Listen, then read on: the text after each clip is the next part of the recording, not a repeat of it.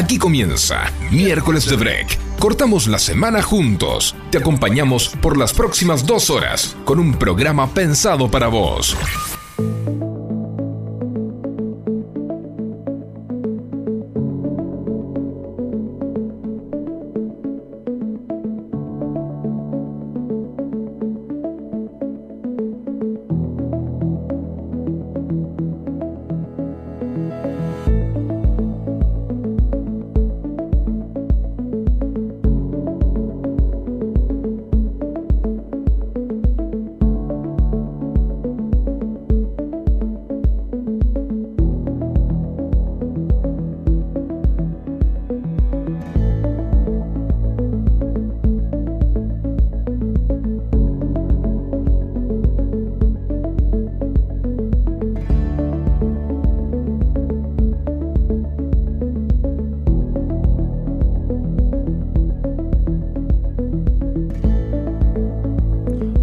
Pero muy buenas tardes, muy buen miércoles de break. Arrancamos una nueva jornada de miércoles de break, una jornada que está pensada para cortar la semana, pero no de manera austera, solitaria, sino juntos. Justamente ese es el lema de miércoles de break. Mi nombre Alejandro Federico, te voy a hacer compañía hasta las 20 horas, pero tampoco lo voy a hacer solo. Acá a mi derecha está nuestro periodista deportivo, Yelsin Ríos. Muy buenas tardes. Buenas tardes, Ale. Un saludo para todos del otro lado que nos escuchan desde, no sé, desde el auto, desde algún móvil, un transistor, lo que sea, Facu. También a nuestro queridísimo amigo que está hoy de visita para traer más toda que, la... Más que de visita, diríamos de columnista que mensual, porque ya, ya es un clásico de una- todos una los meses. columnista. Bienvenidos a todos y como cada miércoles para traerles un cafecito, una merienda sabrosa en esta semana tan turbulenta, tan movida, tan agitada en la República Argentina y por supuesto desde mi lado de la parte deportiva. Mucho movimiento también, muchas novedades que le podemos entregar. Hoy voy a hacer una dinámica distinta, perdónenme que me extienda, y es que voy a ir entregando eh, cortos, shorts en radio de información deportiva. Obviamente va a estar nuestra columna deportiva. Me gusta que sea en radio porque si era en televisión no lo íbamos a poder encontrar. No, porque la los shorts, los shorts los tiene más clara la gente la del lado red de YouTube. social, me gusta, me gusta que esté ahí mezclando conceptos y dejando a la audiencia en expectativa, porque no sabemos de qué van a ser esos shorts, esos cortos, no serán, supongo yo, eh, uno- unos cortos para verano, porque estamos ya entrando Unos en el shorts invierno. de, de jean. Me- mm, sí, ya estamos fuera de temporada. Pero bueno, no quiero alargar más esta introducción sin presentar a mi querido amigo, nuestro coach, nuestro entrenador físico, Ezequiel Álvarez. Muy buenas tardes. Buenas tardes, Ale. ¿Cómo andan todos? Bueno, espero que bien, a pesar de... Bueno, justo hace un rato le estaba pidiendo a Yeltsin que solucione la cuestión eh, política de la Argentina. ¿Cuál era La económica. La económica, sí, la cuestión económica. Le estaba, estaba- le estaba pidiendo eso desde su lado. ¿Qué se podía hacer eh, sin caer en la resignación, no? Y, y no encontró respuestas todavía. Pero No, bueno, no, no, a me lo mejor Yeltsin tiene ahí la posta. No, no, no, no, no. Estábamos hablando que está buena la charla para los que se escuchan del otro lado por mi, eh, mis cuestiones de ser extranjero, ser Eso, colombiano. claro. Por ahí de pronto me sorprendía. Le estaba manifestando que no es de, de, de sorprenderme la situación. Sí, cuatro años atrás, cuando lo- vi la movida tan Tan drástica. Tan drástica, estas tan de Menos mal que aclaraste que Con eras lo- colombiano porque no lo podían deducir. ¿sí? con los taches de punta, de frente, en el pecho una plancha. Todo eso lo sentí hace cuatro años. Ahora, bueno, ya sabía y creo que es lo que sistemáticamente todo argentino lo siente de esa manera. Lamentablemente de unos años para acá. Te puedes comunicar con nosotros al 1171631040, 1171631040, al Instagram también de la radio, arroba miércoles de break y arroba FM Sónica 1059. Tenemos consigna del día. Y eh, como primera, eh, se podría decir respuesta, quiero escucharla de ustedes, obviamente. Y se trata de lo siguiente, tenemos obviamente la, la posibilidad de estar en el mes del libro. ¿Por qué? Porque bueno, la Feria del Libro abrió sus puertas y no podemos dejar de lado una consigna como la del día de la fecha que dice lo siguiente, ¿de qué momento o parte de tu vida podrían escribir un libro? Y ahí a reflexionar. Algunos me dicen son varios, otros me dicen mejor no. Cuentos de terror no. Bueno, veremos, veremos. Ahí está reflexionando Jelsin Ríos, se puso muy serio, miró hacia el horizonte de manera perdida y está ahí rememorando. Yo No, estoy yo- pensando, uh, perdón. No, sí, sí, sí, decilo, decilo. No, estoy pensando que puede llegar a ser trascendental, digamos. O sea, que viene un viajero del, del futuro y dice, esto que, que aconteció acá determinó lo- los hechos y el futuro de la humanidad como la conocemos. Y, a- y además, ¿qué es trascendental también? Porque lo trascendental para vos no es lo mismo para mí. Claro. Entonces, por ahí sí yo me permito dar la respuesta ya anticipadamente. A ver, dígame. Por ahí tiene que ver un poco con el cambio de la cotidianidad que traía en la juventud a la actualidad No tan profesional. joven. profesional. Hab- Hablando de eso, de esa transformación, de esa superación. Me Así gusta, que una historia de en esa- superación personal. Ahí, la, ahí ya pondría un, un libro, por lo menos. Por lo menos. Por lo menos, ah, sí. me encanta. porque Viene una biblioteca entera de porque puedo tirar tres libros, ¿eh? Me gusta, me gusta. Bueno, ¿y vos? ¿Cuál es ese momento o parte de tu vida del cual decís podrían escribir un libro? Comunicate al 1171631040, arroba miércoles de break y arroba FM Sónica 1059. We were good, we were gold. Kind of dream that can't be sold. We were right till we weren't. Built a home and watched it burn. Mm, I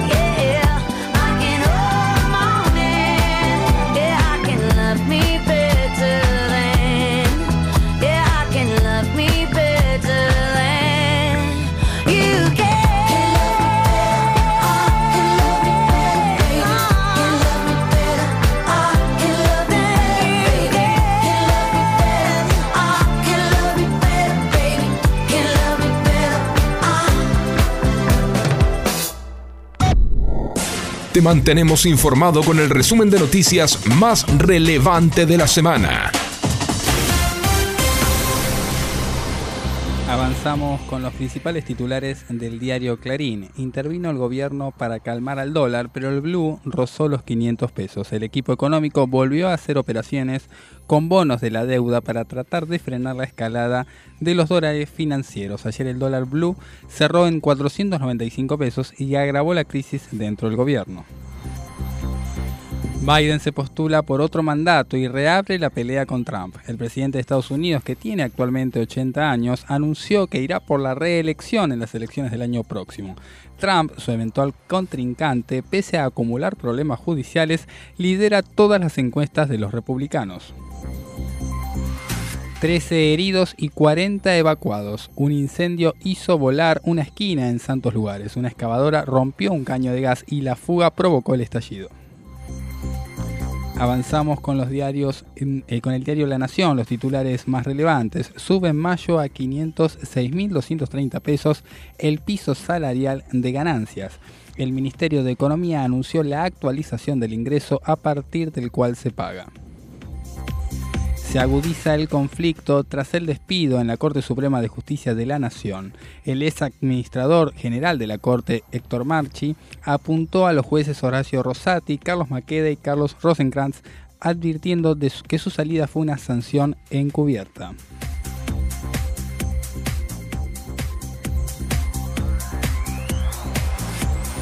¿Ya preparaste tu merienda? ¿Estás de regreso a casa? ¿Te juntaste con amigos? Sea lo que sea que estés haciendo, desde aquí te acompañamos para vivir una tarde diferente. Quédate con nosotros.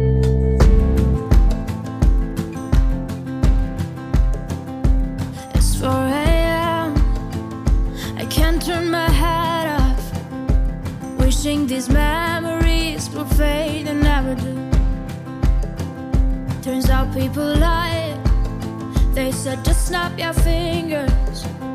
As if it was really that easy for me to get over you. I just need time. Snapping one,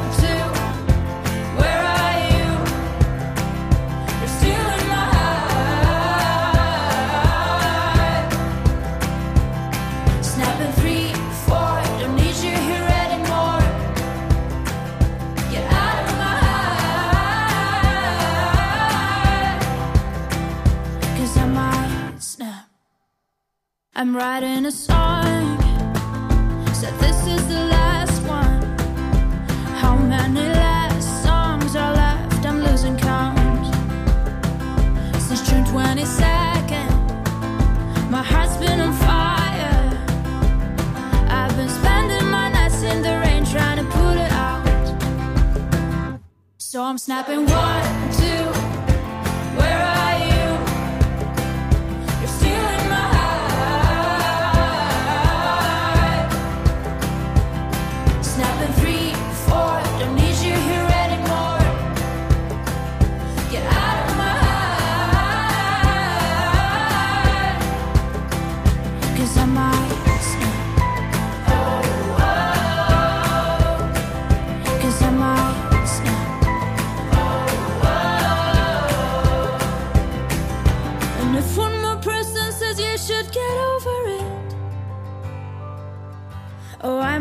talking to people before I snap, snap, snap. Oh, I might stop talking to people before I snap. Snapping one, two. Where are you?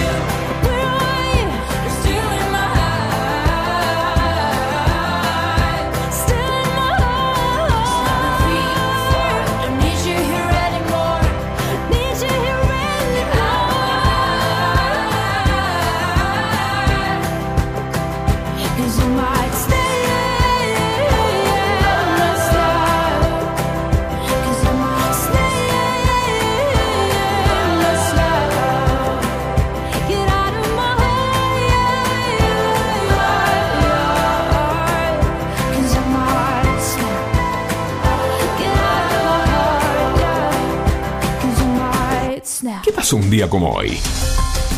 Hacemos historia conociendo el pasado y mirando hacia el futuro. Descubramos juntos las efemérides del día.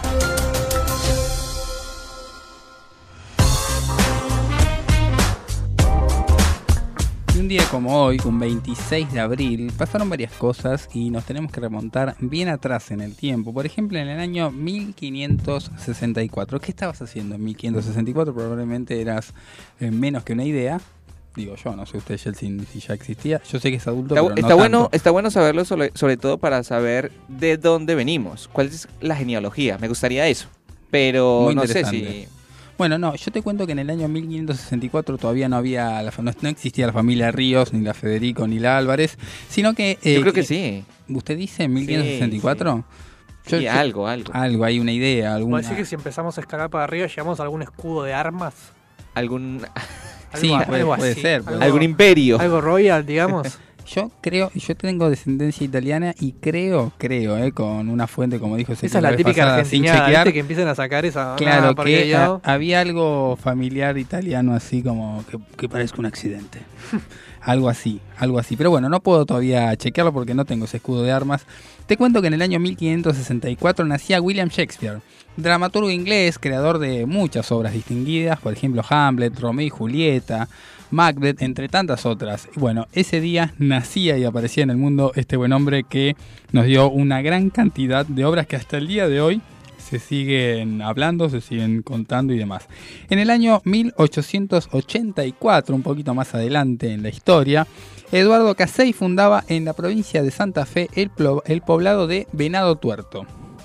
No sabemos si era porque un venado le faltaba un ojo, pero sabemos que en esa fecha se fundaba y eh, iba a ser la ciudad conocida como la cuna de la marcha de San Lorenzo, en honor a la batalla en la que el general José de San Martín derrotaba a las fuerzas españolas durante la guerra de la independencia. Y tengo que agregar que eh, fue la única lucha, esto no lo dice la efeméride, pero lo leí hace poquito, donde San Martín peleó en territorio netamente argentino como la división política que tenemos hoy. Después todas las luchas de San Martín fueron, eh, post- digamos, luego de, de pasando las, las barreras de políticas, eh, de división política actuales. O sea que ganaba de visitante siempre. Ganaba visitante siempre, bueno, era más grande también, ¿no? El virreinato, pero eh, bueno, justo en, en este, en esta batalla fue que, que tuvo la victoria y fue incluso hasta la prueba de fuego de, de su fuerza de, de- de choque, digamos, que eran los granaderos a caballo. Un año más tarde, Ale, le quiero comentar a todos los que nos están escuchando que en 1885 nació Rafael Prats. Y bueno, y la gente se preguntará quién es Rafael, pero yo creo que el, la hinchada, la gente seguidora de, del Ceneice de Boca Juniors sabe a quién me refiero. Es el delantero que llegó desde Gibraltar. Fue el autor, nada más y nada menos, que del primer gol del equipo boquense. El primer gol, me El gusta primer esa gol. historia ahí, el primer gol. Así que tenemos data y tenemos una efemérides deportiva que va a estar rozando mucho al Club de la Boca. Me encanta, me encanta mucho y ya, ya venimos hablando del programa pasado, señor Jelsin Ríos, de que tiene que elegir un club. Fíjese, nada más le voy a decir eso. En el año 1900 nace Roberto Arlt, que eh, bueno, fue un, gran escritor argentino. Su primera novela fue El juguete rabioso. A fines de los años 20 también escribiría para el diario El Mundo, material que después formaría el libro Aguas Fuertes Porteñas. Acá me hacen señales si el gran creador del. de la tecla alta. No porque tiene una R en el medio, entonces por Ah, eso claro, eh, perfecto, perfecto. Microsoft no lo aceptó para, para hacer el teclado.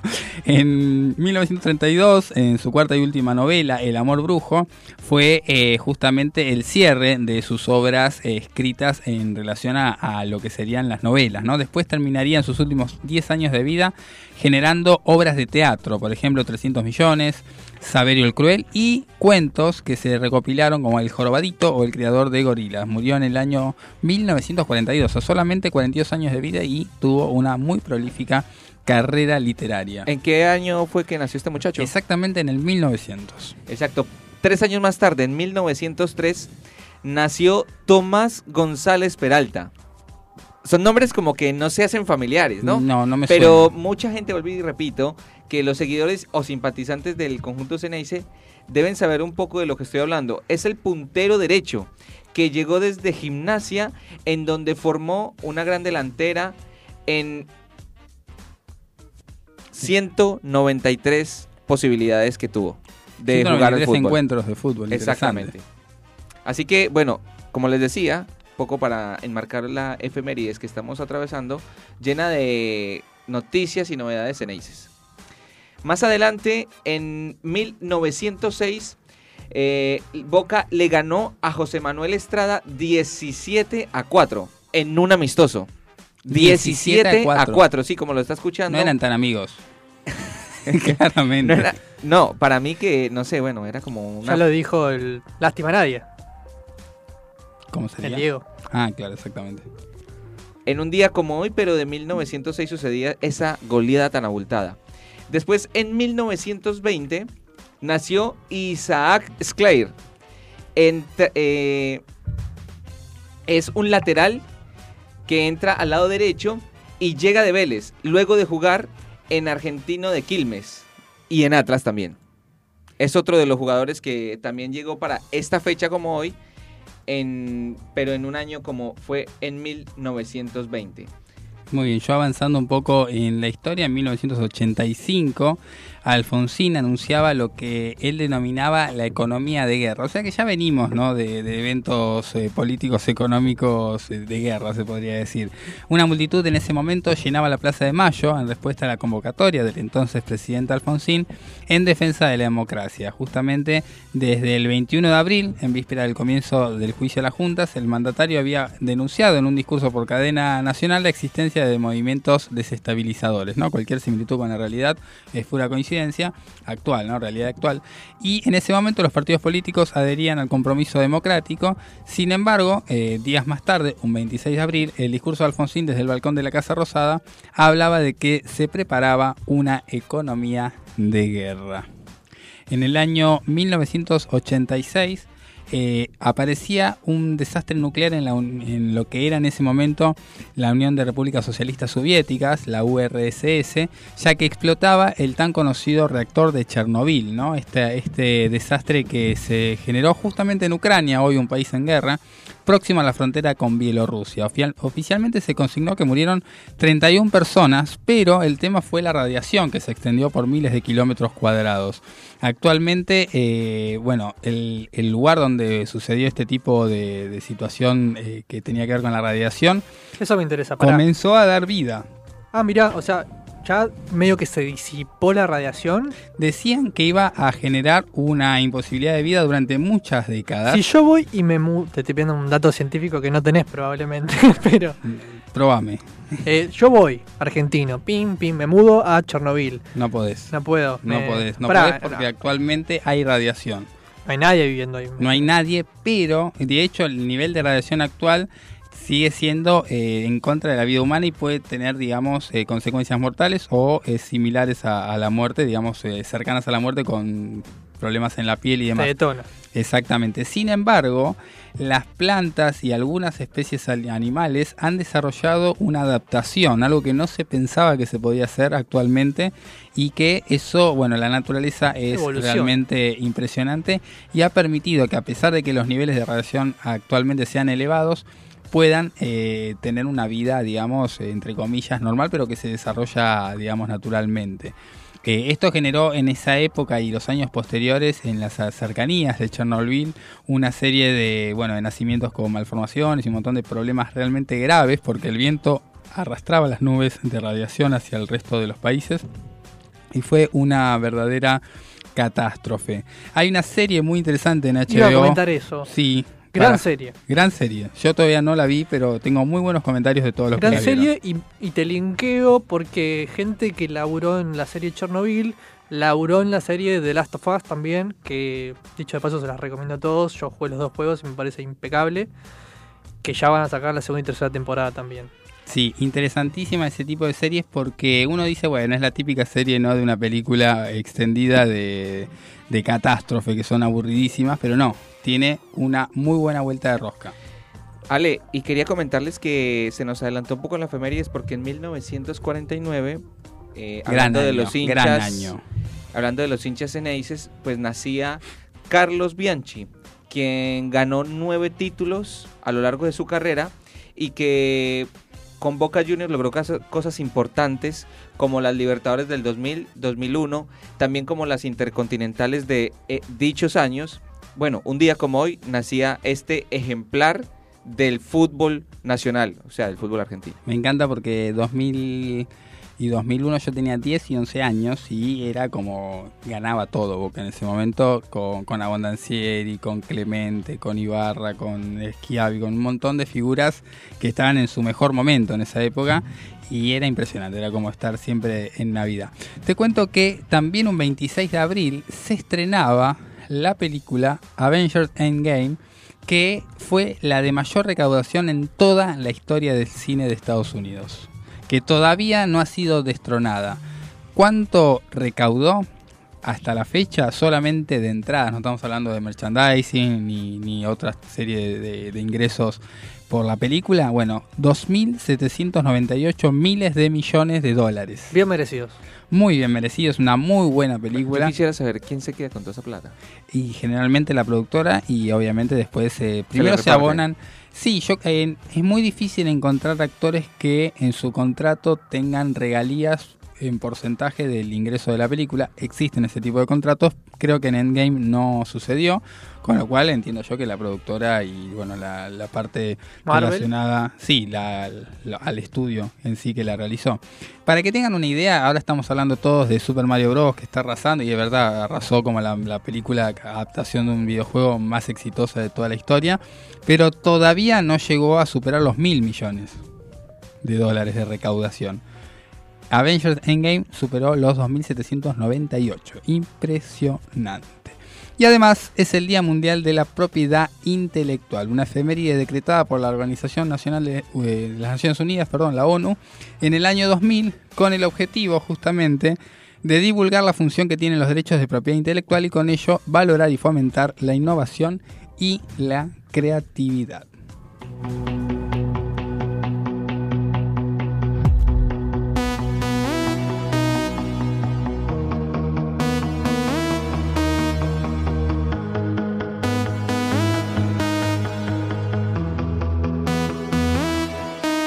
Don't you worry.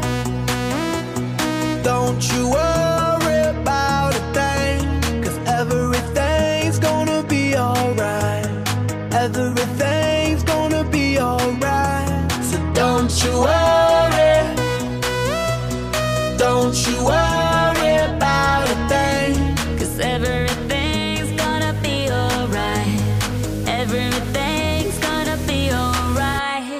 Be all be alright. Thumbs up vibe, ready for the night. Lit like a light, about to take flight. Get high than a kite, floating on the sky. Look, mama, I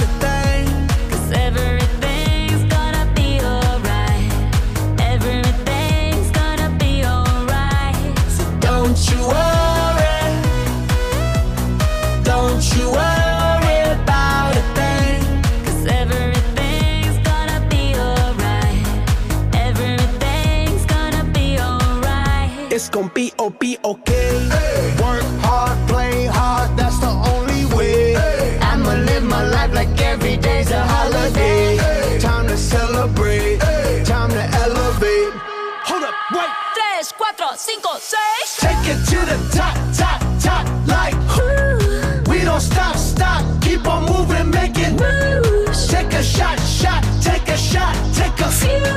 We gon' keep on doing what we do, cause everything will be oh, oh, oh, oh, oh, oh, oh. Okay, okay. This is how we do it, baby. This is what we say. It's a look at through your armor, say. Don't you worry. Don't you worry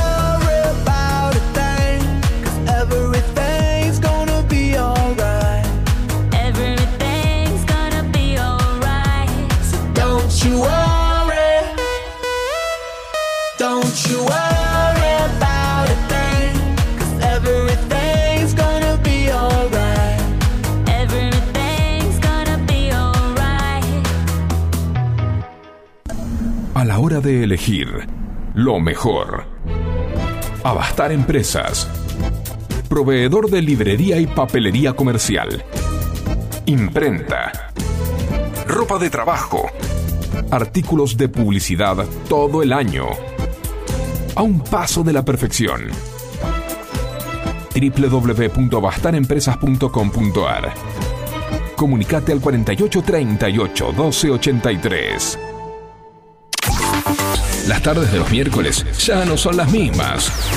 Miércoles de Break, con la conducción de Nicole Segura y el doctor Alejandro Federico, de 18 a 20 horas, haciéndote compañía con toda la actualidad, invitados especiales, las novedades del mundo jurídico y la columna deportiva de Yaltsin Ríos. Miércoles de Break, cortando la semana juntos.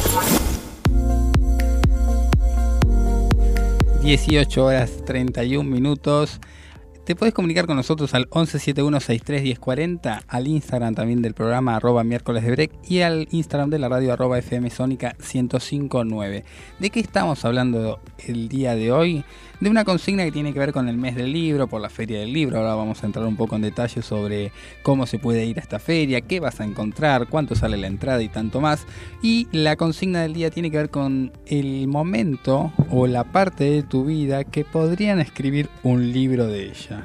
Acá nos contó que tienes una trilogía, eh, Jelsin Ríos tiene una trilogía lista para escribir de, de su evolución profesional, según indicaba en ese, se podría decir, Desde la- prólogo que tiró ahí, esbozó. Yo escribiría eso por ahí desde los 15 años hasta la actualidad. Eso sería un libro. Después podría tener otro libro con experiencias chéveres que viví en la niñez. Me gusta incluso hasta el título, Experiencias chéveres de mi niñez, por Jelsin Ríos. Por eso, tengo y como si no sé, para los que me conocen, mejor dicho, que en lo privado saben que hablo demasiado, así que no creo que me quede corto escribiendo. Me gusta, compro. Señor Álvarez, ¿usted tiene algún momento o tal vez alguna parte de su vida en la cual usted dice, "Eh, acá con esto escriben, no sé de qué calidad, pero lo escriben al libro? Eh, yo creo que fue el momento en que me di cuenta que también, además de- de- del derecho, o me gustaba entrenar personas. Eh, me gustaba la evolución de la gente. Me gustaba poder brindarles algo desde mi lugar que, que los ayude en... Porque entrenar, más allá de lo físico, te, te, te abre muchas puertas mentales. Eh, yo creo que sería un, un libro algo así de como... eh, De superación, no, no, no. Si querés una autobiografía también, sí, lo, lo tiraría, lo tiraría para la ficción, ¿eh? Me muerdo una mancuerna en un momento y obtengo superpoderes más allá de la imaginación de los mortales. anda a buscarla al ángulo, anda, Marvel. anda a buscarla al ángulo. Marvel se llama el libro así, claramente. Me gusta, por Ezequiel Álvarez. Bueno, vos también podés responder esta consigna al 1171631040. Por ejemplo, Natalia nos dice, eh, no nos dice el tema, pero dice un solo libro o mejor secuelas. Dice, por ejemplo, ahí tira, tira varias como, como Yeltsin. Eh, Mario de Palermo dice, depende del tipo de libro. Drama, por ejemplo, cómo salir adelante de una situación, por ejemplo, familiar. Vos podría- podrías hacer muchos dramas judiciales. Yo podría hacer varios dramas judiciales. Como eh, de John Grisham, ¿leíste alguno? eh, no, no, soy Está seguidor, soy seguidor de, no tiene nada que ver con esto, pero soy seguidor de los libros de Chase. James Headley Chase, un seudónimo de un escritor inglés que hablaba sobre la sociedad norteamericana y hacía policiales negros. Tiene más de 50 libros y todos son uno mejor que otro, son películas. Banco mucho los policiales. Me, Me gustan más los blancos, yo soy más de Sherlock Holmes. Claro, bueno, empecé a leer de vuelta a Sherlock Holmes, me di cuenta que no era para, para niños Sherlock Holmes, porque No, hablamos porque- de un adicto a la cocaína. Y estaba aburrido el muchacho y no tenía Claro, mejor cosa que pero hacer que... eh, más allá de merquearse. sí pero eh, para un niño de 13 14 años no me parece lo más recomendable como lectura pero la verdad que tiene muy buena eh, redacción Pará, ahora que lo decís, Teresa, ¿viste que, ¿viste que los dan en los colegios? A eso voy Creo que un estudio en Escarlata te lo dan en el colegio. A mí, no me, a mí me dieron a leer el, el Quijote. no a mí me daban a leer en, ya en, en séptimo grado me daban a leer ese tipo de libros Bueno, tuviste suerte. Yo leí el Quijote y creo que el túnel. eh, claro y después, cuando a mí, cuando me. De hecho, yo no, no leía por ocio hasta que una chica con la que yo salía me dijo: Toma, este es el libro para vos. Y me regaló un estudio en Escarlata. el primer libro de, de- de Conan Doyle que escribió La sobre primera novela de Sherlock Holmes, exactamente, que escribió su autor Y dio en la tecla la piba y a partir de ahí empecé a leer cosas. Es muy bueno cuando un libro, y nos vamos por las ramas como siempre, pero es muy bueno cuando un libro te atrapa a nivel casi te diría como ver una película. Sí, sí, porque aparte encima vos decís, es por acá, a mí me gusta esto, o sea, voy a empezar a leer policiales y de, de todos los colores, pero lo que pasa es que la- yo arranqué con la vara muy alta, hermano. O sea, ¿qué policial blanco puede ser tan bueno como Sherlock Holmes? Y Agatha Christie. No, Poirot me parece... Bueno, El personaje Estoy- de Agatha Christie estoy es un poco Poirot, sí. a- atado con cadenas en, en mi manera de expresarme, pero es un es de al lado de Sherlock Holmes. Papá, eh, aparte ya sabemos que primero es como que me diga, primero da Dragon Ball y después tanto lo demás. Está muy bien, está muy bien. Recordamos a, la- a los oyentes sobre la consigna que no tiene que ver con Poirot de Agatha Christie ni Sherlock Holmes de Arthur Conan Doyle, sino de qué momento o parte de tu vida podrían escribir un libro. Podés mandarnos tu mensaje al 1171631040 y estaba leyendo el mensaje de Mario de Palermo que hablaba del drama y también dice, por ejemplo, un título de cómo permanecer en situaciones que llevan mucho tiempo. Por ejemplo, dice la facultad o cómo construir tu sueño. Yo construyo mi sueño durmiendo, es una de las formas que tengo. Pero, ¿Qué eh, hacía Mario en la facultad igual?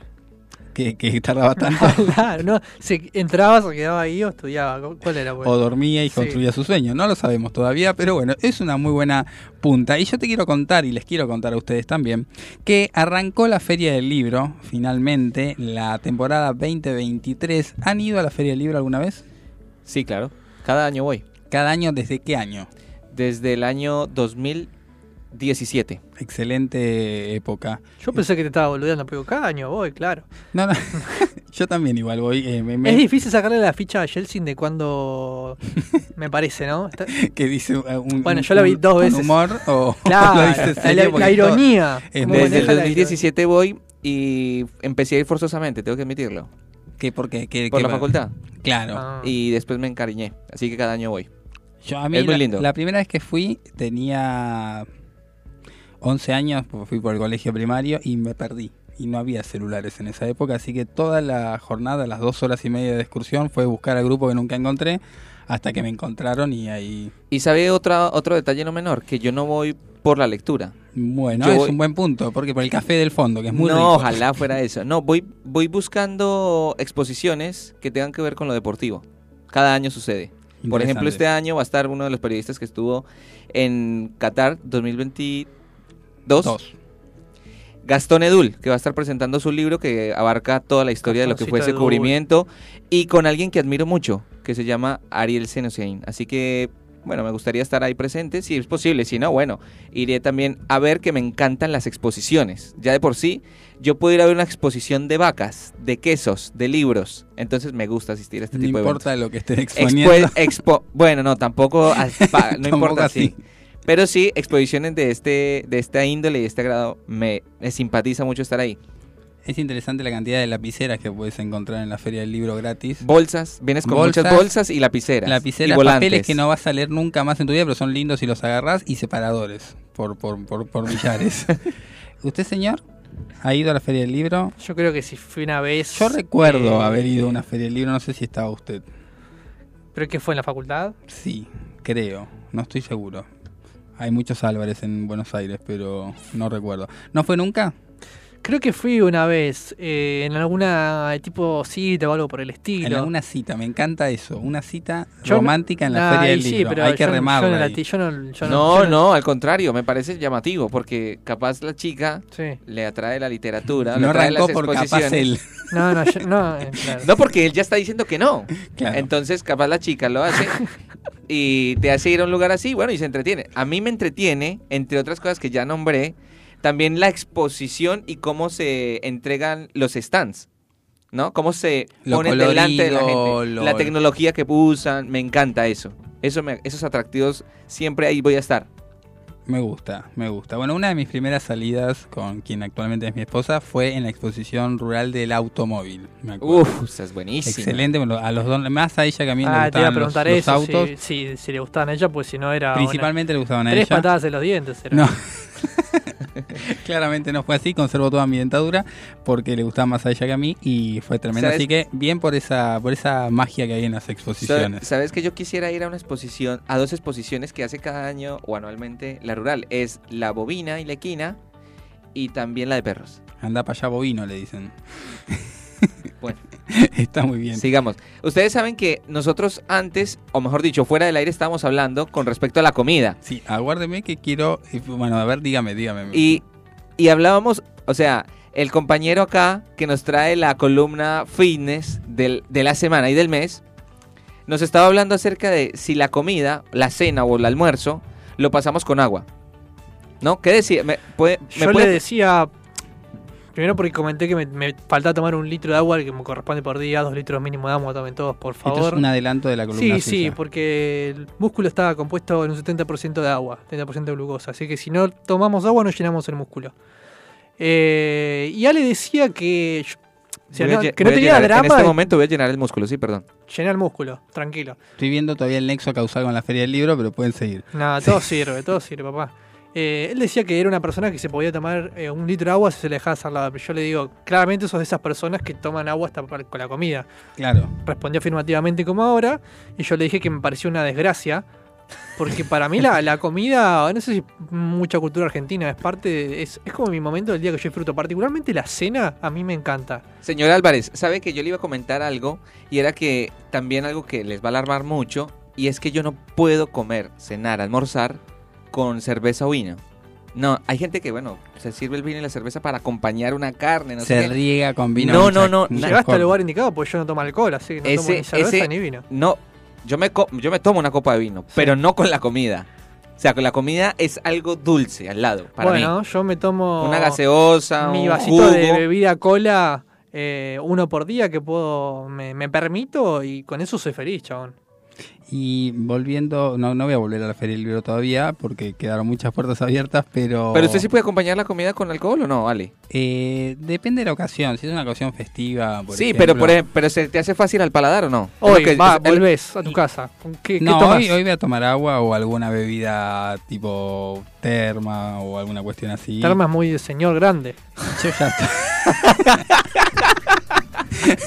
Y Pero Ale, eso y veo el suéter que tiene puesto y no está ayudando a su causa. Está el operador en este momento desalojando la radio. Pero tomás, pero tomás yo soy una persona adulta, disculpe. No, escuchame, un día... en eh, mi defensa, pará, en mi pará. defensa quiero decir que hay, hay no, yo, sabores... yo tengo hay más en tu contra que en tu defensa. Eh, juntada del trabajo del juzgado, me tocaba a mí las gaseosas y una compañera de avanzada edad, todo, eh, Coca, Coca Light, eh, qué sé yo, viste, uh, de todas las marcas. Y me dice, Viducola, que dice ¿podés traer terma de pomelo? Y yo dije, oh, ¿de carajo saco una terma de pomelo? ¿Por qué terma de pomelo? Digo yo, así ¿Por qué no me fácil. Ella sola iba a tomar la Pero hay, terma. hay de manzana también, por ejemplo, no, no es tan grave. Ah, la igual, situación. el problema no era el gusto de la terma, el problema era la terma en No, sí. no es lo mismo el mundo- serrano o el cuyano que este que Pero, sabe abuelo. Ale que nos fuimos por segunda vez de tema Sí, y es que y es que yo le preguntaba, para su paladar, ¿puede comerse una carne de buen corte, un corte magro con una copa de vino o con algo de alcohol o no? Yo ¿Su paladar lo tolera Mi o no? paladar tolera una buena hamburguesa, por ejemplo, con, una, con un vaso de cerveza.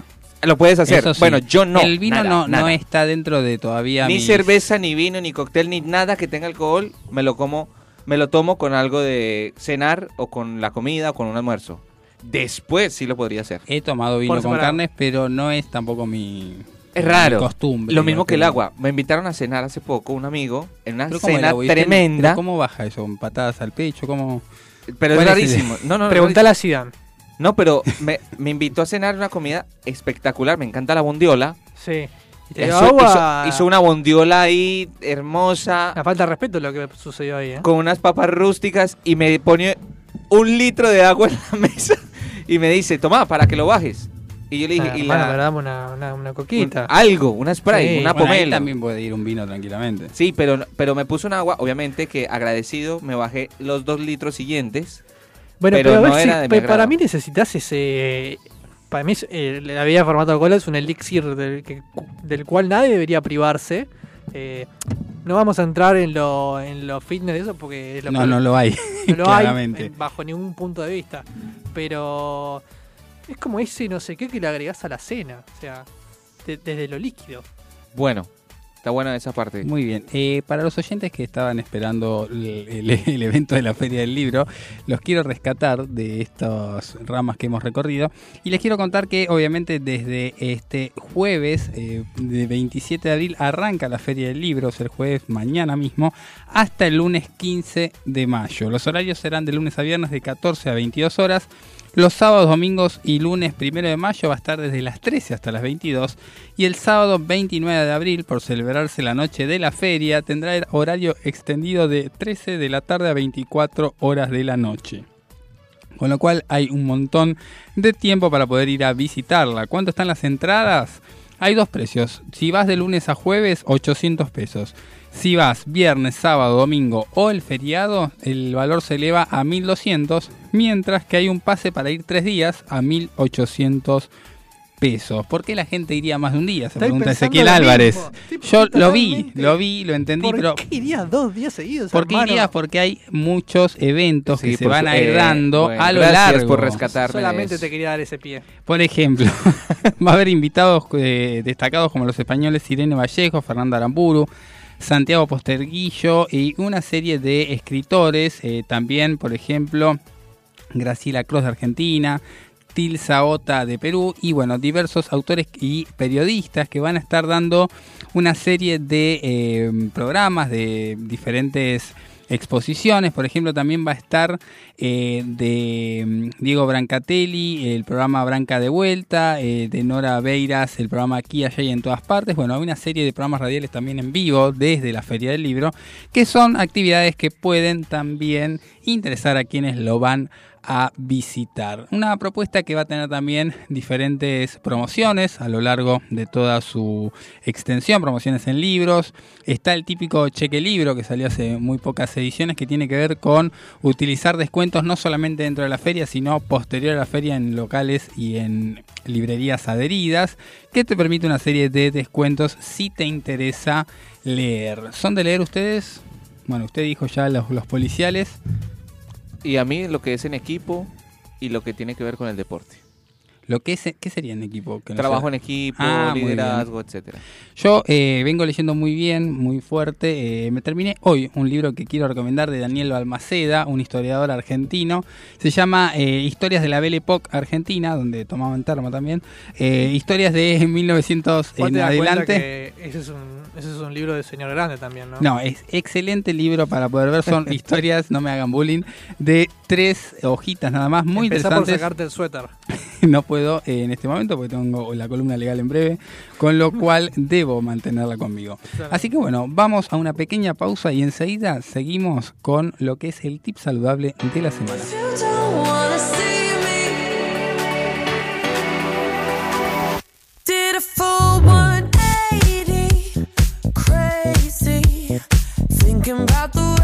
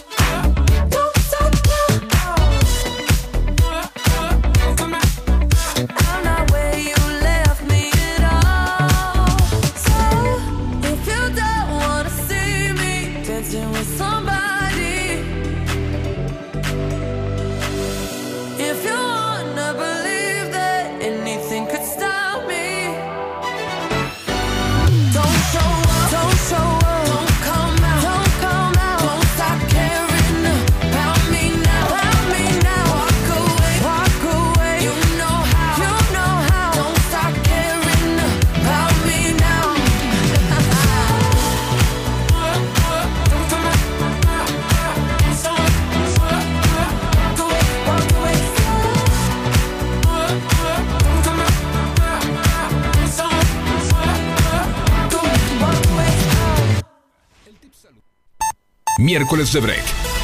Presenta el tip saludable del día.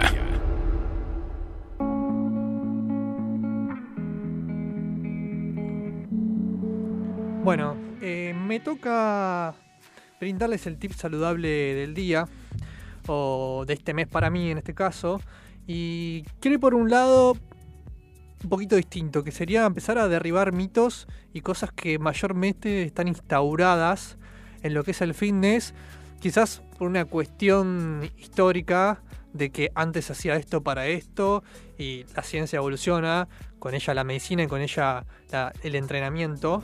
Y en este caso quiero detenerme en lo que es el, el- el descenso de, de masa adiposa y el bajar de peso. Que comúnmente todas las personas piensan que el método más eficiente, que es una palabra que les quiero, les quiero recalcar siempre, eh, la eficiencia en cuanto a lo que uno está haciendo y la especificidad para no perder el tiempo, para aprovechar el esfuerzo que uno está haciendo en entrenar de la mejor manera posible y todo bien direccionado. Porque se cree que, o se creía, o mucha gente sostiene hoy en día que la forma más eficiente de perder peso es con actividad aeróbica. Cualquier persona que. El promedio de personas que veas en la, en la calle o algo corriendo le preguntas por qué y probablemente te diga, no, porque quiero bajar unos kilos. Bueno, hay que empezar a analizar la cuestión de distintos lados. Primordialmente el tipo el, cuerpo cuando vos vas a hacer determinado tipo de actividad recluta distintos tipos de fibras musculares. En el caso de la actividad aeróbica recluta, recluta las fibras lentas. Y en el caso de la actividad oxígeno dependiente como la aeróbica, todo ocurre en una célula que se llama mitocondria. Esta célula, energéticamente hablando, utiliza tanto proteínas como carbohidratos como grasas. Las grasas serían el objetivo a bajar de estas personas o de, todos los que queremos disminuir la masa adiposa. Entonces, si yo me pongo a correr, no tengo garantizado que mi cuerpo, al ejecutar esa actividad, vaya a usar primordialmente lo que yo quiero bajar, que son las grasas. Como va a usar todo, no tiene sentido hacer una actividad que no me promete eficiencia desde ese lado. Eh, me gustaría que también los que me están escuchando o si me quieren seguir en ese entreno ok en Instagram me manden preguntas o lo que sea que yo las voy a contestar las voy a contestar porque me encanta todo este tema de poder concientizar un poquito más y ayudarlos a que los esfuerzos que, que hagan en pos de entrenar sean cada vez más eficientes. Es interesante lo que decís porque eh, hay una idea a veces muy instaurada. En el público, en la gente por ahí que, que- que no conoce muy de cerca la materia, de cosas que eh, se vienen haciendo por repetición durante muchos años. Y, Creando mitos. Claro, Creando exacto. Y por el solo hecho de repetirlo, parece que es verdadero. Sí, eh, bueno, te voy a adelantar otra cosita, por ejemplo, el tema de, de- del quemar la grasa localizada tampoco, tampoco existe eso, el cuerpo no, no elige dónde quemar grasa. Tranquilamente puedes hacer 755 abdominales que no vas a quemar grasa en esa parte, Por eso no simplemente las hago. es una gran porque no es eficiente. Claro, es una gran razón que me acabas de dar. Pero esto de que no existe la localización del quemado de grasas, eh, ¿es, ¿es realmente algo que, que- que está, digamos, abierto a toda la sociedad o, o se dice lo, lo contrario generalmente? Eh, yo creo que lo que pasa hoy en día también es que eh, vende mucho. Mayoritariamente el tema, vos te pones a buscar videos en YouTube de cómo obtener los abdominales, qué sé yo, y tienen millones de vistas. Millones de vistas. Y gente que te dice eh, cómo obtener abdominales en un mes. Es imposible, hermano. Tenés que tener un porcentaje graso menor a 9% para que se vean los abdominales. Eso no lo haces en un mes. Es imposible. O sea, quiero un poquito empezar a hacer que la gente no se coma ese humo, ¿no? De, de- de que si fuera tan fácil eh, estar en forma y estar hipertrofiado y que se noten los músculos, todo lo haríamos. Pero no es así de sencillo. Y te hago una consulta, eh, ¿es posible de todas maneras hacerlo, digamos, el hecho de lograr esas abdominales o es algo que solo algunos lo pueden llegar a hacer? Es posible, ¿no? Eh, si bien no, no, no nos metamos en, en patologías de- del tipo eh, metabólicas, digamos, ¿no? Eh, o enfermedades tipo diabetes, pero cualquier persona tranquilamente podría hacerlo. Tiene que tener una rutina adecuada, tiene que tener una alimentación adecuada y mayormente un sueño adecuado. O sea, si esos son los tres factores para la evolución física, dormir, comer y entrenar en última medida. Pero en última medida porque son muy neces- ma- ma- mayormente importantes las primeras, pero obviamente eh, tiene que existir la última. Si no entrenás, no vas a generar músculo. Entonces, eh, a las personas que salgan a caminar o algo para, para quemar grasa, para bajar de peso, yo les diría que se pongan a hacer una, sentadilla sin peso en su casa, alguna rutinita que vean por ahí. Yo también voy a empezar a subir, las vamos a compartir acá, para que aprovechen mejor ese tiempo. Me interesa, me sirve y así también a todos los oyentes. Vamos a volver a, a cruzarte en la columna del tip saludable de la semana, Ezequiel. Te quedas con nosotros hasta las 20 horas que te vamos a estar haciendo compañías con miércoles de break. Obviamente. Y eh, me gustaría repetir dónde te podemos encontrar en las redes. Sí, Ale, en ese entrena, ok, porque sé que yo hubo otro muchacho con la misma idea que yo, y hay que ponerle ok. Me parece muy bien.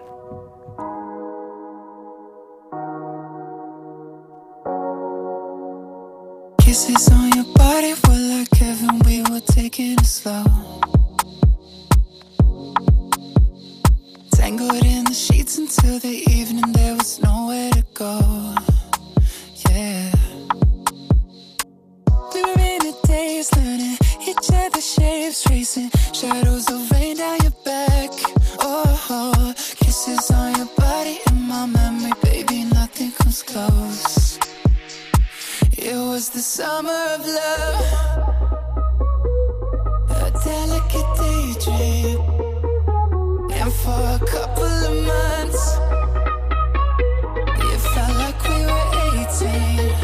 Yeah, it was the summer of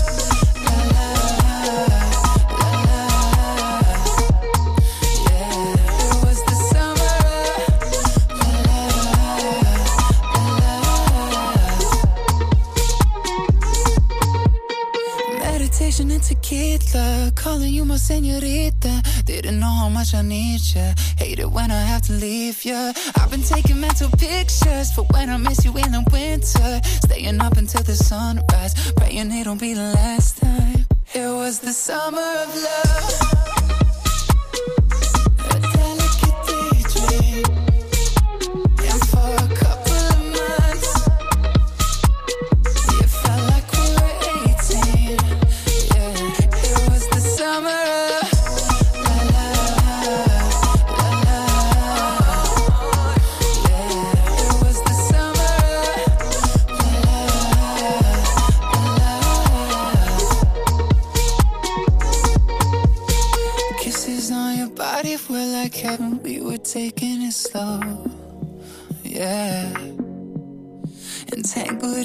In sheets until the evening, there was nowhere to go.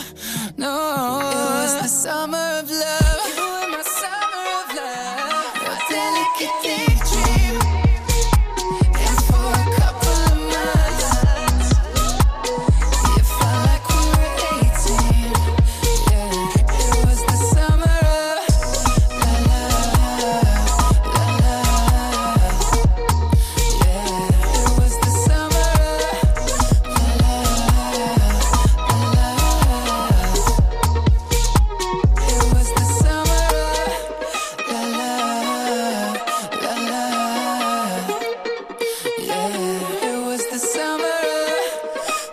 Aprovecha a hacer lo que tengas que hacer. Lo que tengas que hacer.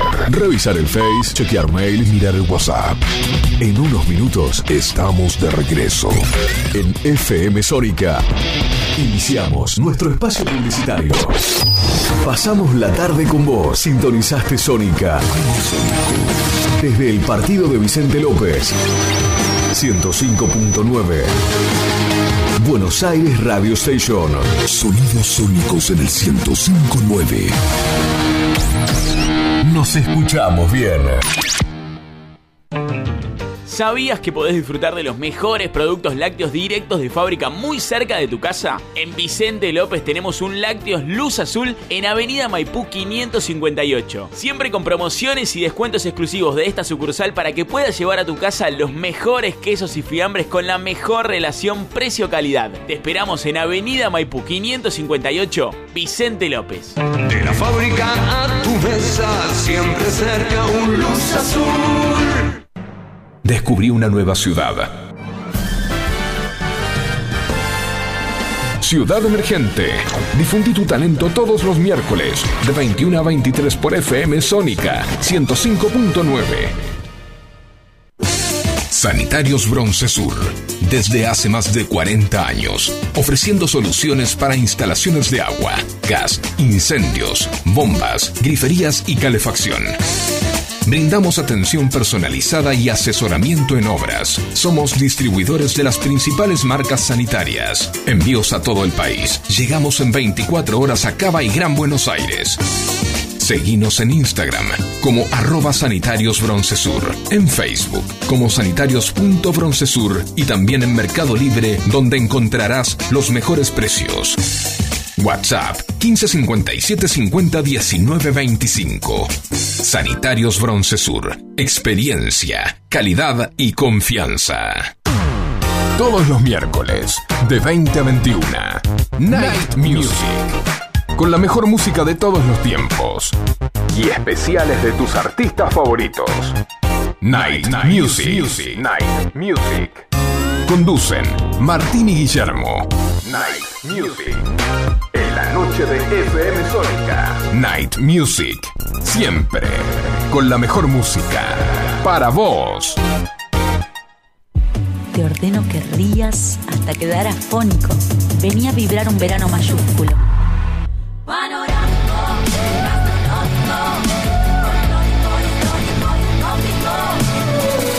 Córdoba siempre mágica. Verano fantástico. Agencia Córdoba Turismo. Gobierno de la provincia de Córdoba. Canciones, canciones de cuando grababas desde la radio y el locutor te las pisaba. Pisaba. Tributo a los 90. Perteneciste a una raza Hola, ¿cómo les va? Yo soy Josefina Zócola y los invito a revivir lo mejor de los 90 en dos horas imperdibles. Vamos a rendir tributo a grandes bandas y solistas de los 90 y seguro va a ser emocionante.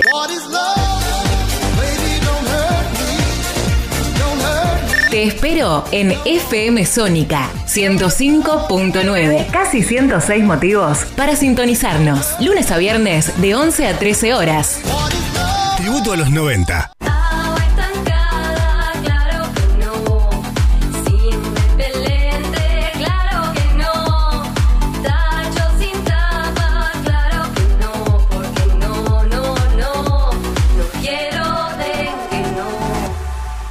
Gobierno de la provincia de Buenos Aires.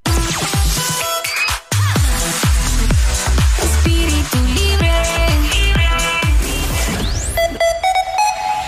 Radio Sónica. Salimos a conquistar tus sentidos. Sabemos lo que te gusta. Para toda la zona norte. Transmite. FM Sónica. Casi 106 motivos para sintonizarnos. Sin repetir y sin soplar. Decinos alguna radio que esté buena, que se escuche bien, que suene en todas partes y que te dé lo que querés escuchar. ¿Ya volviste? Nosotros también. Nosotros también. En FM Sónica. FM Sónica. Finalizamos nuestro espacio publicitario. Lo más relevante de la semana del mundo jurídico. Lo encontrarás aquí. Momento Legal. A cargo del doctor Alejandro Federico. Auspicia este momento. Litigar. Estudio jurídico. Urgencias penales. Derecho de familia. Derecho laboral y accidentes de tránsito.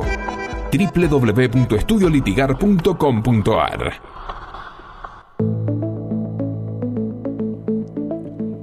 Y hoy vamos a tratar en nuestro momento legal, en esta columna que dedicamos a hablar de temas legales, temas jurídicos de relevancia tanto en la agenda como en el Código civil, penal, de comercio que, tenemos hoy vigentes en un lenguaje llano, vamos a hablar justamente de una noticia que se estuvo dando en el transcurso de la fecha y que ya viene hace unos días resonando en los pasillos de tribunales, en este caso en la jurisdicción de Morón, que tiene que ver con un fallo que eh, se entiende que flexibilizó ciertos criterios de la prisión domiciliaria hasta ahora en la provincia de Buenos Aires y que, según opiniones de algunos profesionales, dejó abierta la puerta para que eh, ciertos, eh, cierta cantidad de personas detenidas en, en, lo que serían las instituciones carcelarias queden en, en un régimen de prisión precisamente domiciliaria fuera de lo que sería una cárcel, una unidad penitenciaria.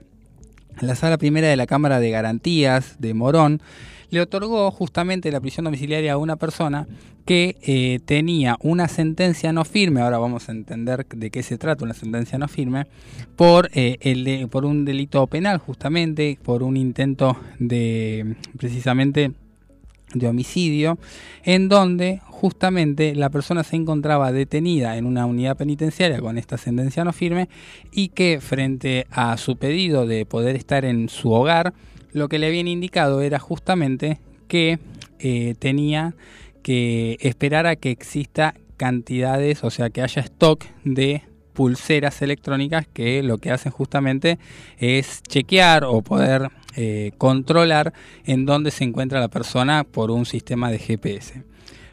Esta es la noticia y en momento legal vamos a tratar de desarmarla para poder entenderla un poco mejor.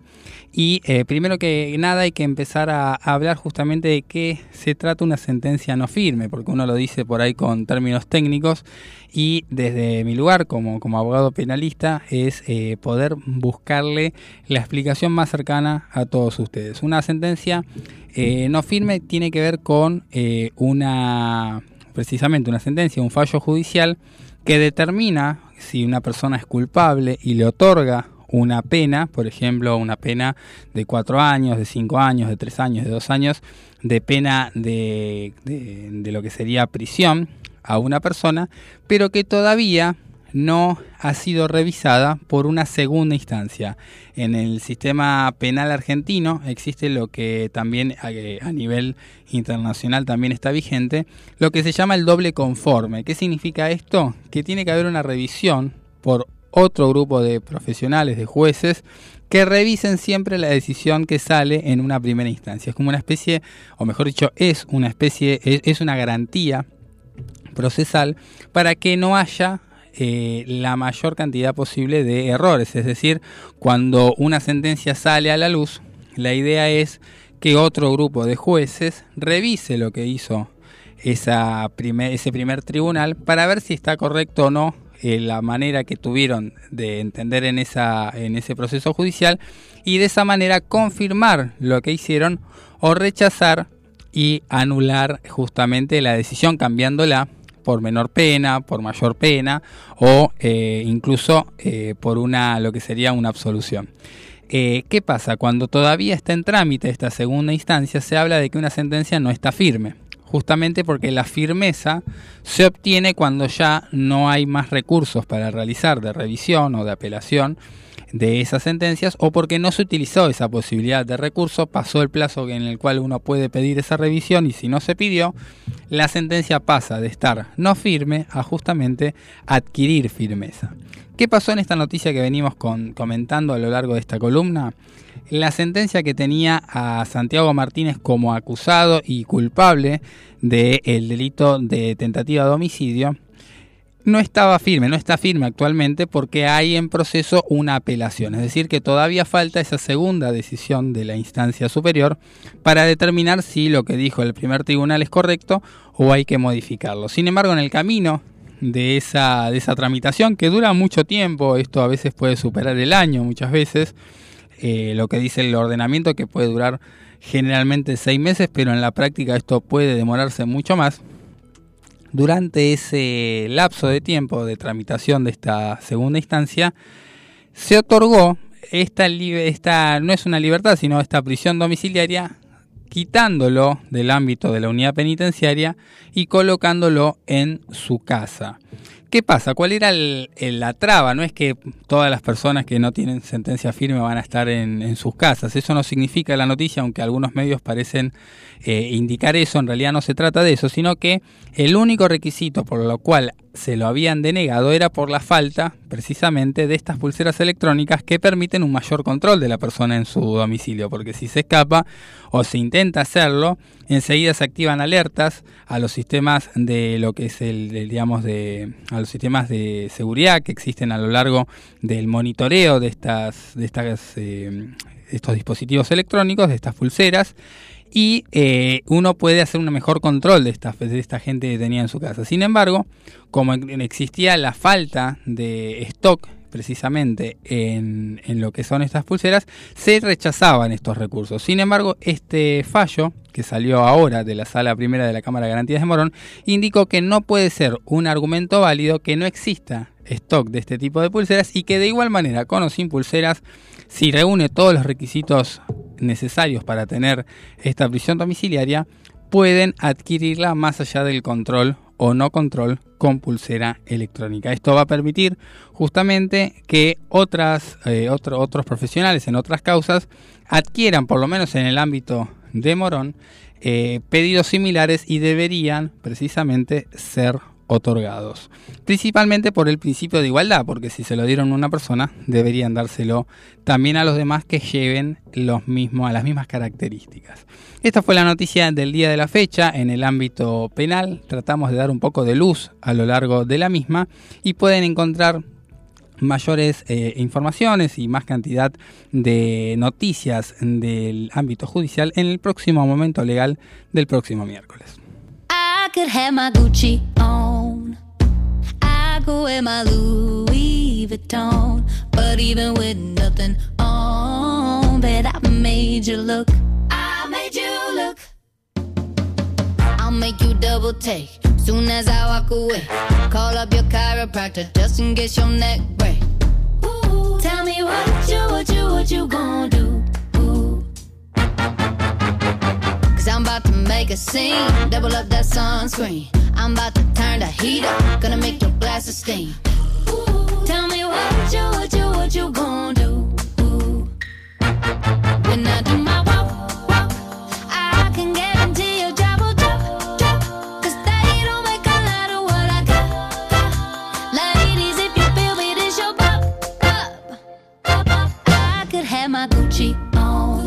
I could my Louis Vuitton. But even with nothing on, bet I made you look. I made you look. Yeah, I look good in my Versace dress. But I'm hotter when my morning hair's a mess.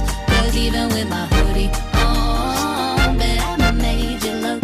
I made you look. Mm-hmm. And once you get a taste, you'll never be the same. This ain't that ordinary. This that 14 karat cake.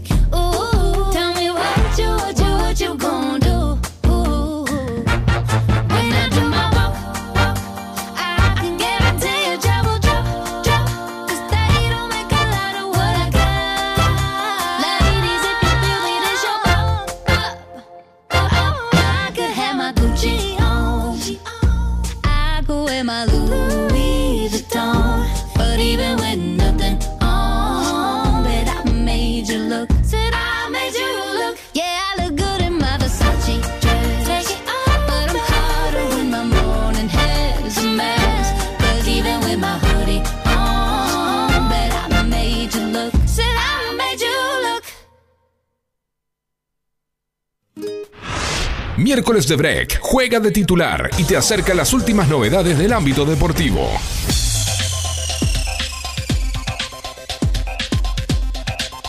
...19 y 14 en la ciudad de Buenos Aires, en Argentina, mejor dicho. Y la temperatura se pone un poquito como cálida. Es un otoño bastante raro, cambiante. Recordemos que hay un hecho que afecta la temperatura aquí en esta parte del mundo y de la República. Y es el incendio que produce al otro lado del Río de la Plata, que es en Uruguay. Pero para meternos adentro de la columna deportiva, quiero empezar hablando y poniéndonos en contexto de lo que está sucediendo ahora en, el, en la actualidad, que atraviesa la Copa Argentina en este momento acá en, en el ámbito nacional y local, Belgrano ganó 2 a 0 ante Independiente Rivadavia. Y ahorita a las 21.30, Colón de Santa Fe estará haciendo su encuentro, llevándolo a cabo frente a Colegiales.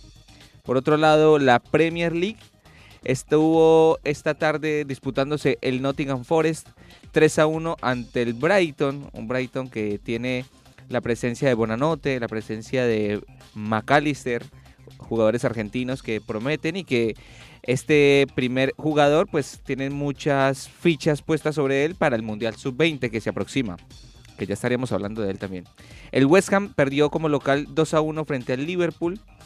Chelsea perdió 2 a 0 en condición de, local ante el Brentford y el Manchester City ganó 4 goles a 1 ante un Arsenal que venía envalentonado el Arsenal que se, se pensaba, ilusionados todos los hinchas de, este equipo que definitivamente dejó las esperanzas por el piso para hacerse a la Premier League.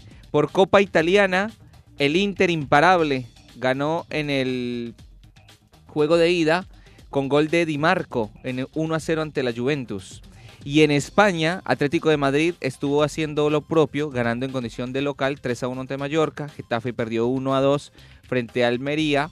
Celta de Vigo ganó 1 a 0 ante el Elche y Rayo Vallecano le ganó dos goles a uno a un pálido Barcelona que no tiene tampoco norte, que se habla mucho, que esto me da pie para hablar un poquito de lo que, de lo, de lo que trasciende las últimas horas y la, y la última semana, y es la, el regreso, mejor dicho, de Lionel Andrés Messi, que se veía de una forma lejana, una forma negativa, también el papá un poco escéptico frente a las preguntas de la prensa española, pero parece ser que ahora los medios de comunicación, eh, jugadores y exjugadores hacen presión para que vuelva esta relación eterna que hubo entre el argentino, entre el rosarino y entre, y entre el equipo de Barcelona.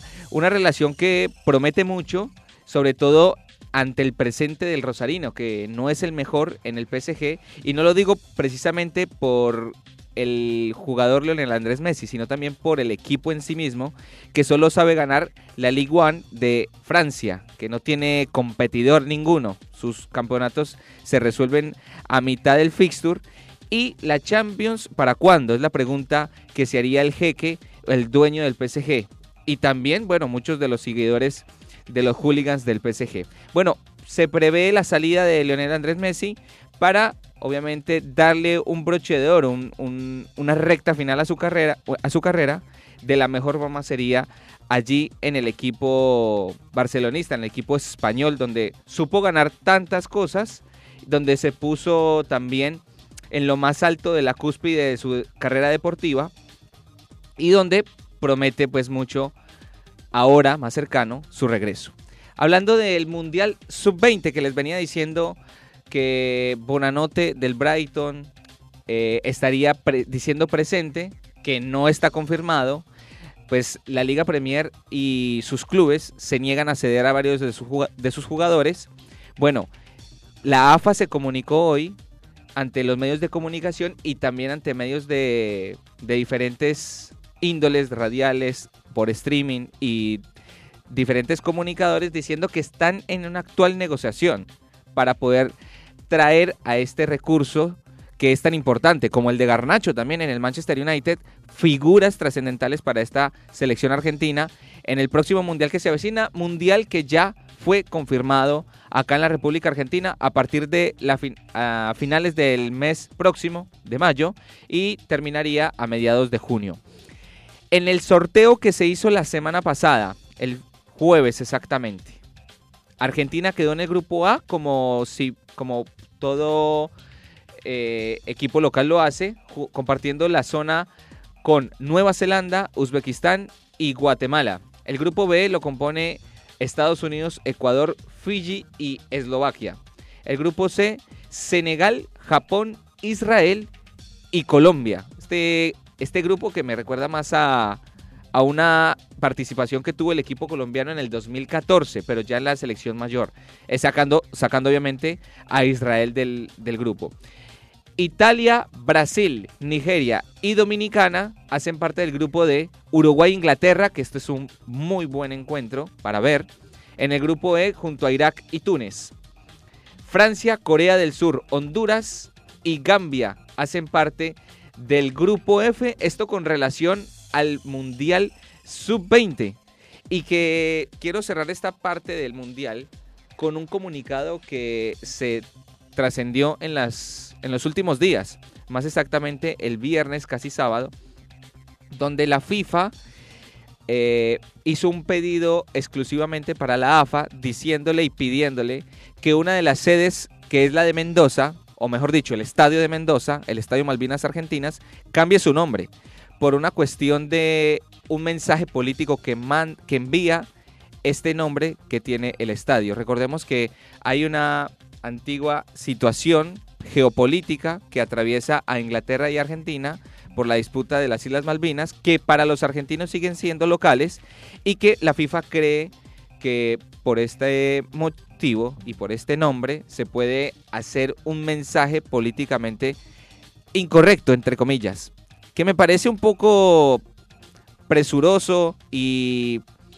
no sé, como que se abusó un poco de su jerarquía a nivel mundial para tomar decisiones adentro del país. Bueno, recordemos que finalmente el Mundial se celebrará acá en Argentina debido a que Indonesia, el que iba a ser eh, el anfitrión antes de que lo fuera Argentina, prohibió la entrada al equipo israelí, quien clasificó al Mundial Sub-20, debido a que su gran mayoría de la población en Indonesia es musulmana y que Israel es judía. Entonces, hay unos temas que está rozando la FIFA que no lo dejan bien parado, como este de las Malvinas Argentinas. Y el pasado fin de semana hubo un hecho bastante icónico y esto tiene que ver con la Liga Española, donde el Real Madrid perdió por cuatro goles a uno frente a un equipo de media tabla para abajo. Pero antes de hablar del equipo, me quiero referir a uno de los chicos que hizo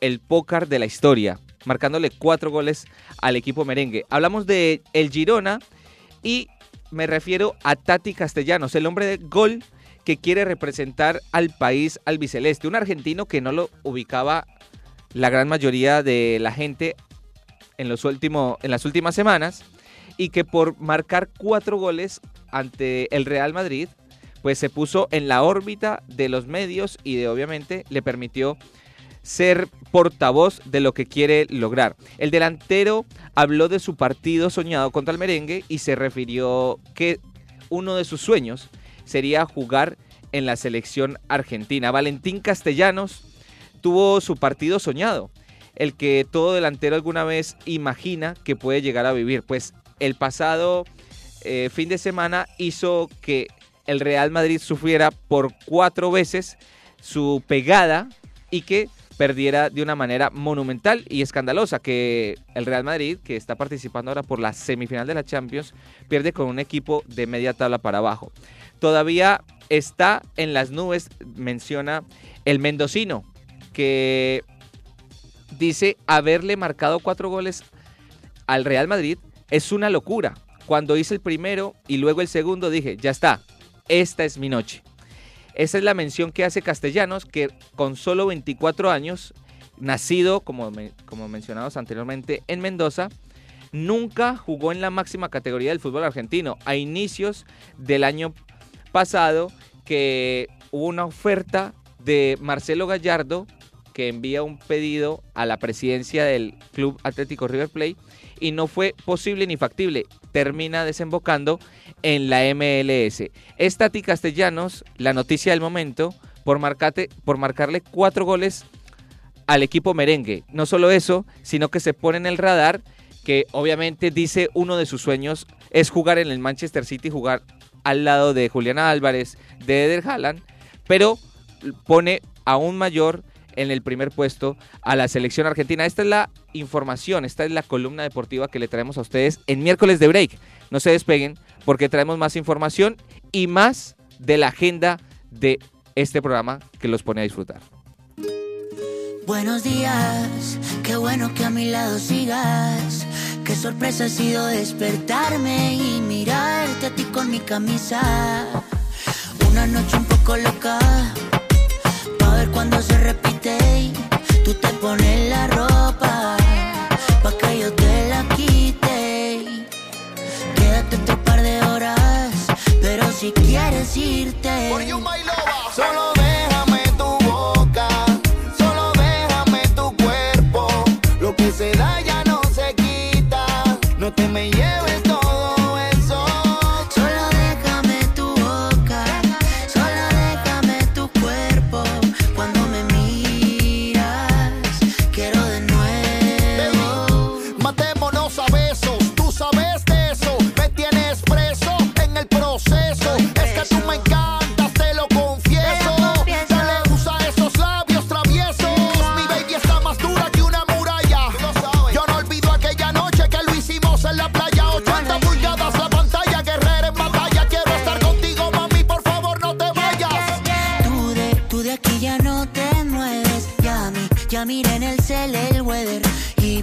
parece que ya llueve. No te vayas que me duele. Tú de, tú de aquí ya no te mueves. Ya ya miré en el cel el weather.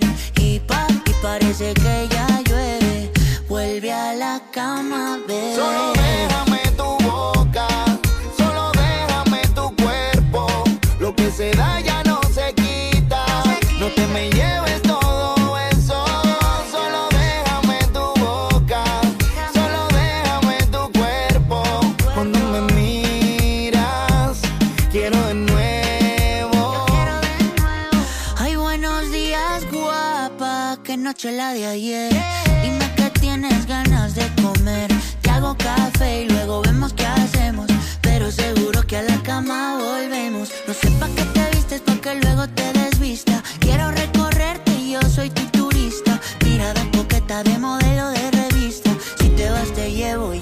Tu taxista. Y tú de, tú de aquí ya no te mueves. Ya mi, ya miré en el cel el weather.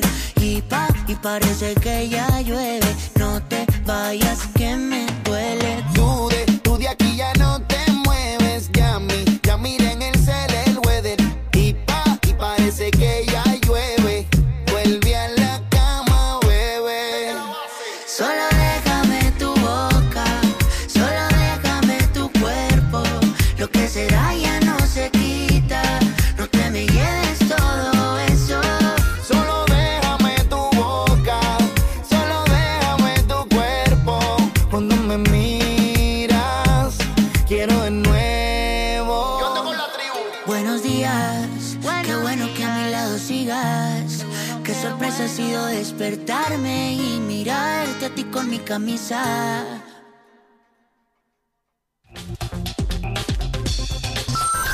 Las tardes de los miércoles ya no son las mismas. Miércoles de Break.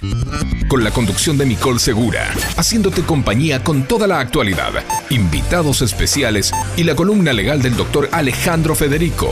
Miércoles de Break. Cortando la semana juntos.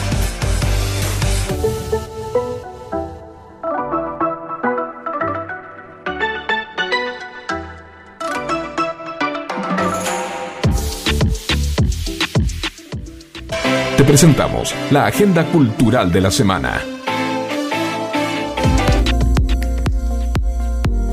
Y hoy tenemos una agenda cultural interesante. Y si hablamos de agenda cultural, te hablamos de cultura en serio, diríamos, porque qué mejor cultura que la internacional, ¿no? Que, podemos eh, descubrir a lo largo de una noche interesante. ¿Por qué? Porque este viernes 28 llega la segunda edición de la Noche de las Embajadas.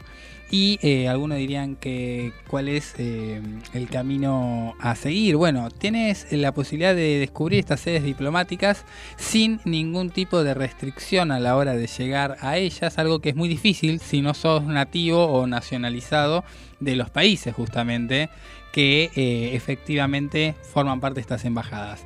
Hay una serie de, eh, de, de pasos a seguir, generalmente las entradas son libres y gratuitas, de hecho por eso es la noche de las embajadas, pero hay algunas que tienen inscripción previa y otras que puedes ir sin inscripción.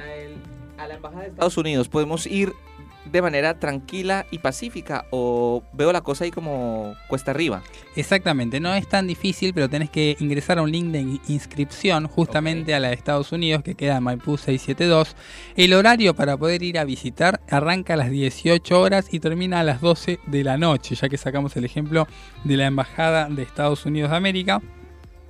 Va a tener una serie de eh, eventos, una agenda interesante de intercambio cultural y actividades para toda la familia. Por ejemplo, hay un, eh, ellos le dicen live music, o sea, un evento de música en vivo de, por ejemplo, una banda que va a estar tocando jazz a las 11 de la noche. ¿Cuándo? El día viernes 28 de la noche de los museos, justamente. lindo. Eh, va a haber un coro gospel, por ejemplo, de 9 de la noche a 10 de la noche. Y la Norman Clark and Band de 19 a 20 horas. También va a haber una exhibición de fotos que eh, va a tener una colección perteneciente a un título que se llama This is America, que representa los paisajes más importantes de los Estados Unidos y su gente, con la aguda mirada de su fotógrafo Carol Highsmith. ¿Sabe, Ale, que normalmente, esto es un dato con respecto a las embajadas, ubicándonos en la zona de Colegiales barra Núñez, barra Belgrano, Hay perdón. mucha cantidad de Hay una cantidad increíble de embajadas, sobre todo las de Medio Oriente. Y- Sobre todo las de Medio Oriente. ¿Por qué digo esto?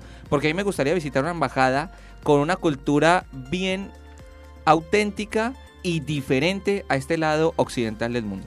Bueno, por ejemplo, eh, vine a- me, me- me- me- me tiraste una difícil. Yo te quiero hablar de una que está en Arcos 1650 en Belgrano, que no es de Oriental, pero queda por esa zona de Belgrano, que es la Embajada de México, por ejemplo. Que también tiene cupo limitado y hay que ingresar con una acreditación en el mail de la embajada. Eh, ahora vamos a pasar las direcciones a donde pueden ingresar y queda justamente por eh, ese sector de Belgrano. Pero si vamos a... Mencionaste la de Turquía también ahora. Sí, ahora te voy a hablar de una de las que vos pediste. Vamos a ver cuál te puedo ubicar del, del Oriente, del lejano Oriente. Por ejemplo, la Embajada de los Emiratos Árabes. Queda en Sucre al 3825. ¿Qué horario puedes visitarla? Desde las 18 horas a las 23 horas de este viernes. En ocasión de la culminación del bendito mes de Ramadán, la embajada va a ofrecer un encuentro temático sobre costumbres e- emiratíes enfocado en Ramadán y la celebración de Eid al-Fitr, que no tengo idea qué es, que entiendo que es algo relacionado al Ramadán, a sus costumbres culturales también eh, teológicas. Y al visitar la embajada, los visitantes pueden apreciar las muestras que eh, van a ser variadas. Por ejemplo, hay una muestra gráfica de expresiones del legado cultural emiratí, una experiencia sensorial con aromas tradicionales. Está bueno eso, porque es casi 4D, te diría el tema. Y hay una degustación de café y sabores típicos de Arabia. Interesante. Usted que es amante del café. Sí, sí, me están vendiendo ahí, me están comprando por ese lado. Yo quiero que me comparta, o más que me comparta, porque lo estábamos hablando fuera del aire, es la opción que está ofreciendo la Embajada de Turquía, hablando precisamente del café, ¿no? Claro, porque en 3 de febrero de 1365, desde las 18 horas hasta las 0 horas, hasta las 12 de la noche, vas a tener la posibilidad de tener visitas guiadas que se van a ir haciendo de grupos de a 15 personas por orden de llegada, que van a tener justamente eh, diferentes aperturas, desde las 6 y media a las 7, de 19.30 a 20 horas, de 22.30 a 23 y de 23.30 a 0 horas. Y entre las actividades que puedes hacer es esta que acabas de mencionar, Chelsea, que es por ejemplo el taller de café turco, que te van a indicar el modo de preparar y servirlo, que va a estar 9 de la noche a 9 y media y 11 de la noche a 11 y media de Hay que la noche. aclararle a la gente que esto va a ser solo una noche. Como Una bien noche.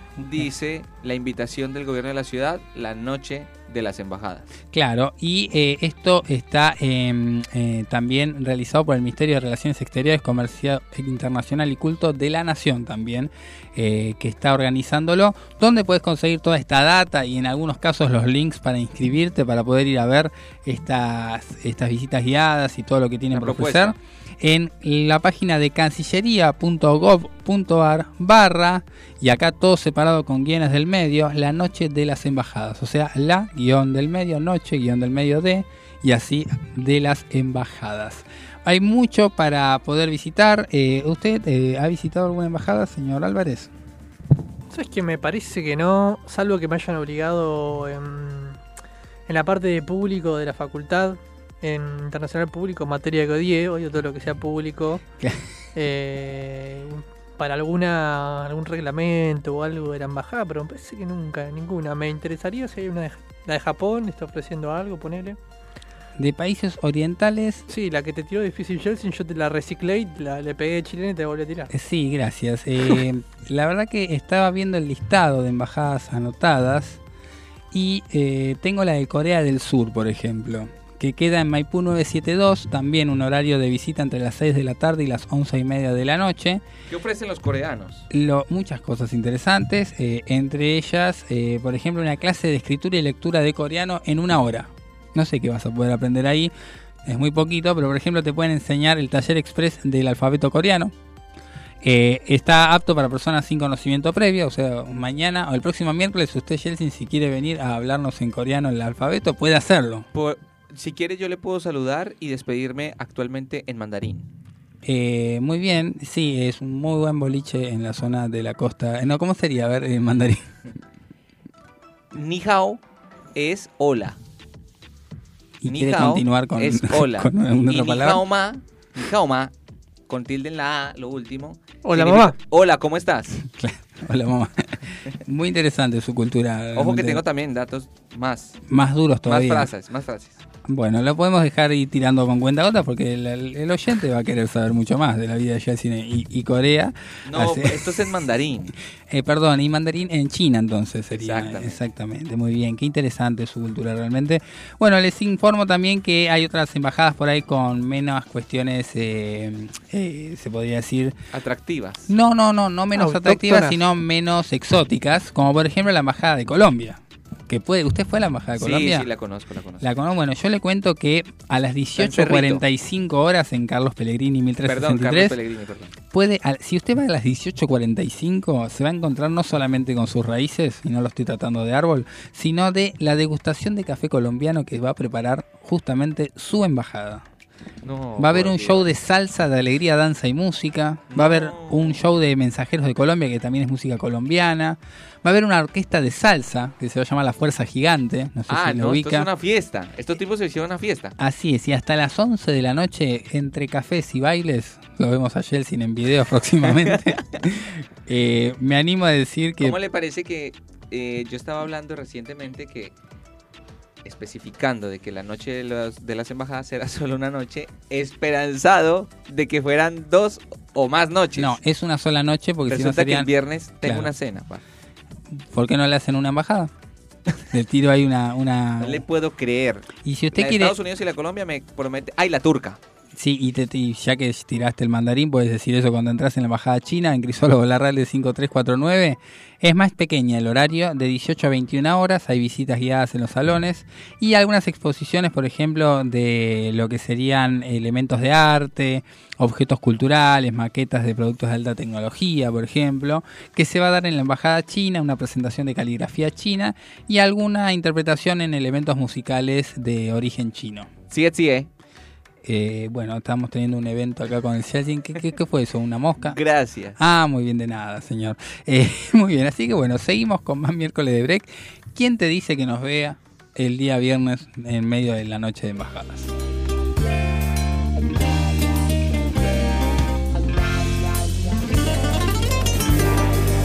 de un tiempo perdido. A esta parte esta noche ha venido un recuerdo encontrado para quedarse conmigo. De un tiempo lejano, esta parte ha venido esta noche otro recuerdo prohibido, olvidado en el olvido. Sentimentalmente para remediarlo, voy a quedarme contigo para siempre pero puede que te encuentre últimamente. Entre tanto me confundo con la gente. Sentimentalmente nuestro por ahora. Es el nido que el olvido ha destruido. Y si el viento me devuelve a tus orillas, serenamente será dormido, serenamente será dormido. De un tiempo lejano a esta parte ha venido perdido sin tocarme la puerta recuerdo entrometido de un tiempo olvidado ha venido un recuerdo mojado de una tarde de lluvia, de tu pelo enredado, como siempre que se cambian los papeles, voy a quedarme dormido en tu cintura. Y si me despierta el día presumido, déjame quedarme un poco en las alturas. ¿Para qué contar el tiempo que nos queda? ¿Para qué contar el tiempo que se ha ido? Si vivir es un regalo y un presente, mitad despierto, mitad dormido,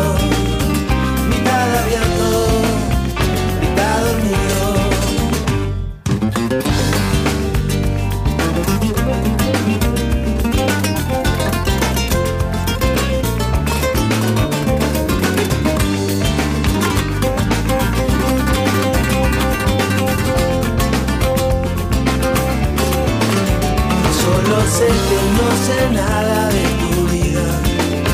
Solo me colgué una vez en el pasado. Presenté mis credenciales a tu risa y me clavaste una lanza en el costado. Creo que no te dejé jugar con fuego. Solo nos dijimos cosas al oído. Y si un día te encontraré una mañana, será posible, será dormido, será posible, será dormido.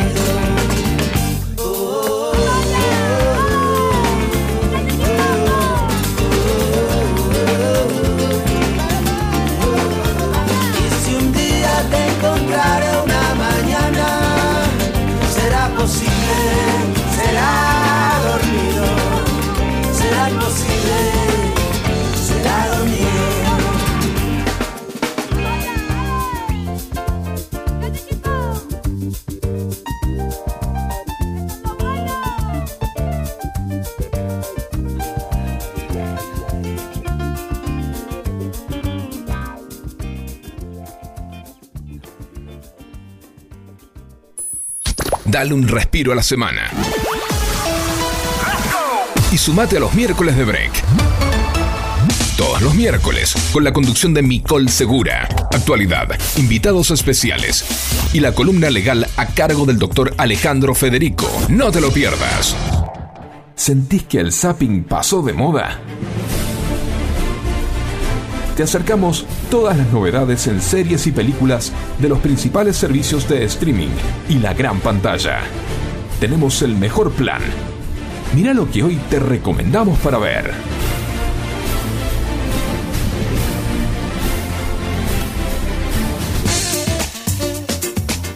Y tenemos novedades en el gigante del streaming, hablamos de Netflix, principalmente por una de las eh, de los estrenos que se dieron la semana pasada y hablamos para los fanáticos mm, de los noventosos de los Power Rangers de una producción donde Netflix empezó a apostar nuevamente por la fibra nostálgica, vamos a decirlo, eh, sacando Power Rangers ayer, hoy y siempre en un ambicioso regreso donde los protagonistas emprenderán nuevas aventuras para demostrar que son las figuras heroicas que la gente está necesitando de manera imperiosa, dice acá la descripción de Netflix. Y habla un poco para aquellos fanáticos de esta tira que eh, menciona, por ejemplo, a Rita Repulsa, que está de vuelta. Yo la verdad que no recuerdo los nombres. Yo me acuerdo de todo. Rita Repulsa era la, la primera mala, la primera temporada de los Mighty Morphin Power Rangers. Eh, que aparte probablemente lo hacen ahora como una suerte de homenaje porque no hace mucho falleció Jason David Frank, que era el actor que interpretaba al Ranger Verde, que es el Ranger más, si se quiere, legendario de todos los Power Rangers. ¿No era el blanco? El blanco también. No tengo la más pálida idea de lo que están diciendo. Ninguno Era el de los verde, dos. después de el Gordon? blanco. Sordon. Sordon, perdón. Sordon. No escuché bien por eso. Sordon era, Sordon era el que escuchaba el nombre. Un, un hombre en un tubo ahí Era un hablando. pelado en un tubo hablando, eh, que era como el, el líder de los Power Rangers. Va, el líder no, el, el, el, el- el que ordenaba toda la movida, digamos. Porque el líder en general. dealer. El dealer también del Power Rangers que le da esas medallas locas que lo transformaban en. Saben que pasaron 30 años desde que se estrenaron la- las primeras, eh, los primeros capítulos de esta serie y había un dato que no aparece obviamente en la descripción, pero que logré leer hace un tiempo de que en realidad habían comprado en Estados Unidos la- las latas, o sea, las grabaciones de todo lo que significaban las, las luchas de, de estas personas de varios colores con- que tenían con los villanos y además el tema de los robots y todo eso que se transformaban era todo comprado eh, a Sí. Oriente y después con esa recopilación de imágenes sueltas armaron toda una historia actuada una- por los norteamericanos. Impresionante. Yo me, yo me enteré de, mal- de mala manera esto que estás contando, porque... Te lo mí dijeron mientras te no, pegaban, No, ¿no? escuchame. No, porque era así, compra- compraban la parte en, en que ellos estaban disfrazados Claro. y después le actuaban lo- los pibes yankees, digamos. Pero yo una vez eh, estaba en, en el colegio y no sé por qué había una foto de los Power Rangers y la amarilla si vos te pones a pensar en retrospectiva, solo la rosa tenía pollerita en su momento y la amarilla no tenía pollerita.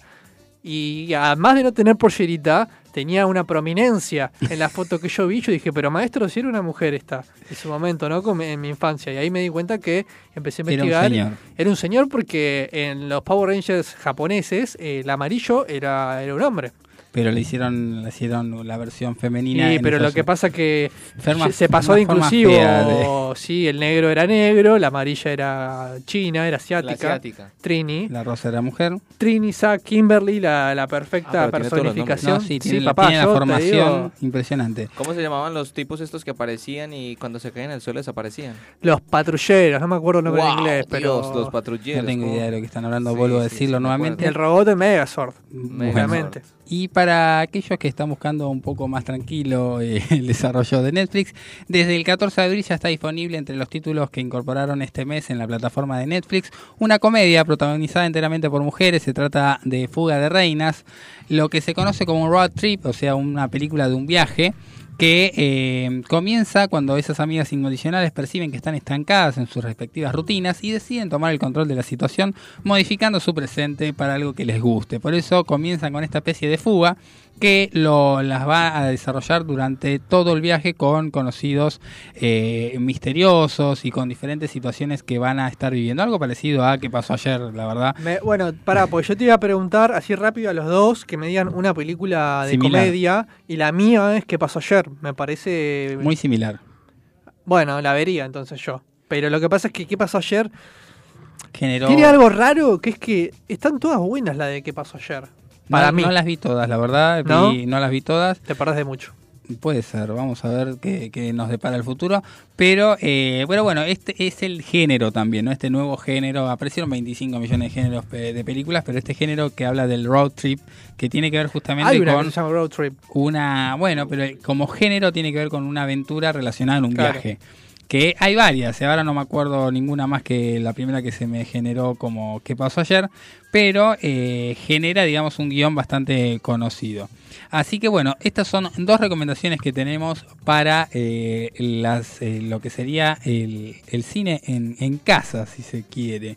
Eh, ¿Alguna serie que esté consumiendo ahora, señor Álvarez? ¿Sabes que sí? Me gusta porque Eh, siempre tiene algo para compartir. Sí, sí, sí, igual no, no, sé, no, sé, no sé si es contemporánea porque me, me puse Star Plus porque quería ver eh, eh, la Premier League y la Champions y de paso empecé Aparecieron a, cosas. a ahondar ahí y me vi Ringo, que es la serie de la vida de Ringo Bonavena. Eh, yo no, o sea, sabía poco y nada de Ringo Bonavena y me ilustró bastante esa serie. La recomiendo. Bastante un personaje bastante carismático, Ringo, por lo menos así se lo te lo pintaron, ¿no? Eh, después también vi eh, la, la- serie de la vida de Mike Tyson, que me, parece que es una biografía no autorizada. Me, me gusta bastante el boxeo a mí. Eh, y por último estoy viendo ahora con Guillermo Franchella El Encargado. Me generaron muy buenas, muy buenas recomendaciones respecto a la serie del encargado. Y voy 5 o 6 capítulos creo y no te, mm, no te voy a mentir, no, no va a ganar un, un Oscar a la mejor serie. Y bueno, no sé si dan Oscar por serie, pero está buena, pero no es Game of Thrones. A eso voy. Claramente, no, por supuesto. Y hablaste de cine y series relacionadas al boxeo. Yo te voy a recomendar una que actualmente, eh, eh, ya te digo por qué está, creo que está en Netflix, que eh, es una serie de un boxeador retirado. Muy buena serie. Lamentablemente tiene una sola temporada. Se estrenó en el año 2011. Se llama Light La vi, Out. la vi, papá. excelente, Out vi, excelente serie. Yo la vi en la cuarentena, recuerdo. Me, me Eh, gustó, pero sí, lamentablemente todo lo bueno. Dura poco. eh, ¿Sabes lo que me pasa? Voy a hacer una denuncia. Eh, estoy enojado con Netflix por el tema. De la Mind- no renovación. La no reno- no, el, sí, de Mindhunter. Yo me pongo a hablar con gente y a todo el mundo le gusta Mindhunter y estos muchachos la cancelaron. ¿La viste vos? Esa recomiendo yo. No. La vi ver, tres vamos. veces, una sola temporada te- creo que tiene. Si tiene dos, pues, con toda la furia. Pero me parece, vos que te gustan los policiales, Mindhunter es excelente. Trata ¿De de. qué trata? Contame, de- si- muy si rápidamente. Sí. eh, de cómo se crea una, división- una división del FBI que empieza a estudiar, a, empieza a acuñar el término asesinos seriales. Empieza a entrevistar a los más loquitos y, y ver qué los motiva a hacer lo que hacen, digamos. Algo similar a Criminal Mind. No, porque Criminal Mind es más como episódica, más Law and Order.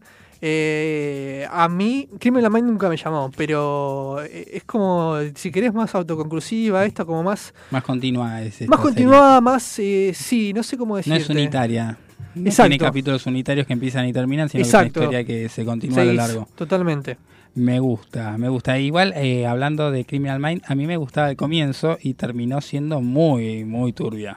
Terminó siendo con casos cada vez más pesaditos que había que tener estómago para, para mantenernos. ¿Usted no la vio? No, no, yo vi, de- pero de policial vi todo lo que se te pueda ocurrir. De, ¿Cómo se llamaba este? The Mentalist. Eh, Law and Order también Nunca la me vi. pude enganchar con. The Mental- y lo Me que pasa es que te- si no te gusta Patrick Shane, que es el protagonista, La historia eh, no me gustó. la es medio falada para la historia. Sí, Pero voy. te- te- si vos sos medio, tenés que ser medio fanboy de los- algunos personajes. Claro, bueno, yo eh, tengo que recomendar, eh, acá Roberto de Villamartelli me recomienda Gomorra, la serie de televisión que está saliendo por HBO Max, que tiene cinco eh, temporadas, se realizaron entre el 2014 y el 2021, y se basa en una novela, muestra la problemática asociada a la violencia de la camorra, de la, de la mafia de la camorra, en los alrededores de Nápoles, a través de la lucha por el tráfico de droga de dos clanes rivales. Me recomiendan esto y me dicen, esto no podés dejar de consumir un capítulo tras otro. Así que, Me hace acordar a Peaky Blinders esto. de Peaky Blinders también, me tengo pendiente la última temporada de Peaky Blinders. Yo también. Eh, me, me gusta, me gusta. Así que bueno, tenemos una gran cantidad de actividades para hacer desde el viernes en la noche de las embajadas, con un fin de semana que puede ser prometedor en relación a, ¿por qué no?, verse una película, una maratón completa de sábado. Tenemos fin de semana largo, XL. Yo quería decir algo con respecto, perdón que meta el bocado acá, pero les dije que iba a dar algunas apreciaciones deportivas y es que, cambiando un poco la hoja, ¿no? Sí, Es que hoy está cumpliendo años Carlos Bianchi. Sí. 74 años. Y coincidencialmente, 74 son los títulos oficiales del Club Atlético Boca Juniors. gran fecha para los fans de Va, este, Boca. este dato para los hinchas de Boca meramente. Se está inclinando bastante para ese lado. Sí, ¿no? estamos tratando los del programa anterior a Chelsea y sabemos que No, hay esta- cierta inclinación, pero bueno, es lógico, está bien, esta- va esta por lo bueno. esta efemérides precisamente tiene que ver con Boca, justamente, pero aquí hablamos de todos, ¿no? Yo te veo más de arriba, Jelsin. Ah, bueno. ¿Qué querés que te diga? Pero usted tenía alguna pregunta también del, del Real o algo así para ir Sí, cerrando. sí. Eh, eh, confirmame, por favor, cómo es eh, la situación de, de Nico Paz respecto al sub-20, por Nico, favor. Nico Paz también es una de las personas que no ha tenido el, el permiso o la aprobación de la Liga Española. Recordemos que esto tiene que ver con las asociaciones, o sea, FIFA, UEFA en Europa, Conmebol en Sudamérica. La UEFA y la Liga Española no conceden el permiso por eh, cuestiones que son meramente críticas a- con respecto al club. Y el club en Europa no cede a la competición de las, del Mundial Sub-20 porque la FIFA no puso en el calendario anual la competición de la, del Mundial Sub-20. Es por eso que el club se abstiene de ceder. Lo, que mismo, lo mismo lo que pasa en la Premier League con Garnacho y compañía. Hasta ahora, como les dije en la columna, no hay como una concesión del club para, para que el jugador vaya. Pero sí la AFA, a cargo del Chiquitapia, están negociando firmemente para que los jugadores puedan venir. Esto implica de que en las próximas horas viaje incluso a Europa y haga una gira, una especie de gira, el presidente de la Asociación de Fútbol Argentino para concederle los recursos, que de hecho serían los mejores, ¿no? Porque recordemos que el pálido, la pálida presentación que tuvo la Sub-20 en el Sudamericano en Colombia fue regular. Desastre. Y chafamos por la negociación esa de que el mundial se saca, si no si nos quedamos sin mundial sub-20. Exactamente. Esa fue una jugada magistral del Chiquitapia tratando Maravillosa de mantener, jugada, sí. mantener la localía y de esa manera clasificar directamente. Nos vamos con una noticia del final del día. El dólar bajó respecto al día loco de ayer a 474 pesos. Llama a tu arbolito amigo. Ya, ya mató al bolito y ve- vemos qué onda. Así que bueno, chicos, gracias por haber estado con nosotros. Gracias a Un ustedes. placer realmente compartir este programa con ustedes. Esto ha sido miércoles de break del 26 de abril. Tendremos mucho más por delante. Claro que sí, mi nombre es Alejandro Federico. Nos despedimos. Hasta luego, señor Jelsin Ríos. Chao, nos vemos. Álvarez, Ezequiel. Chao a todos. realmente. Hasta la próxima.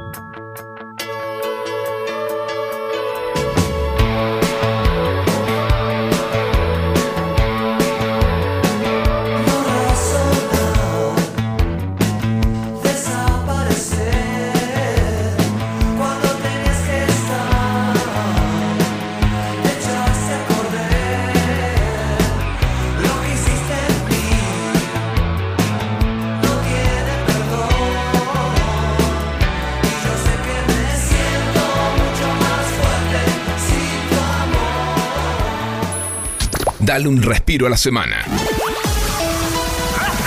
Y sumate a los miércoles de break.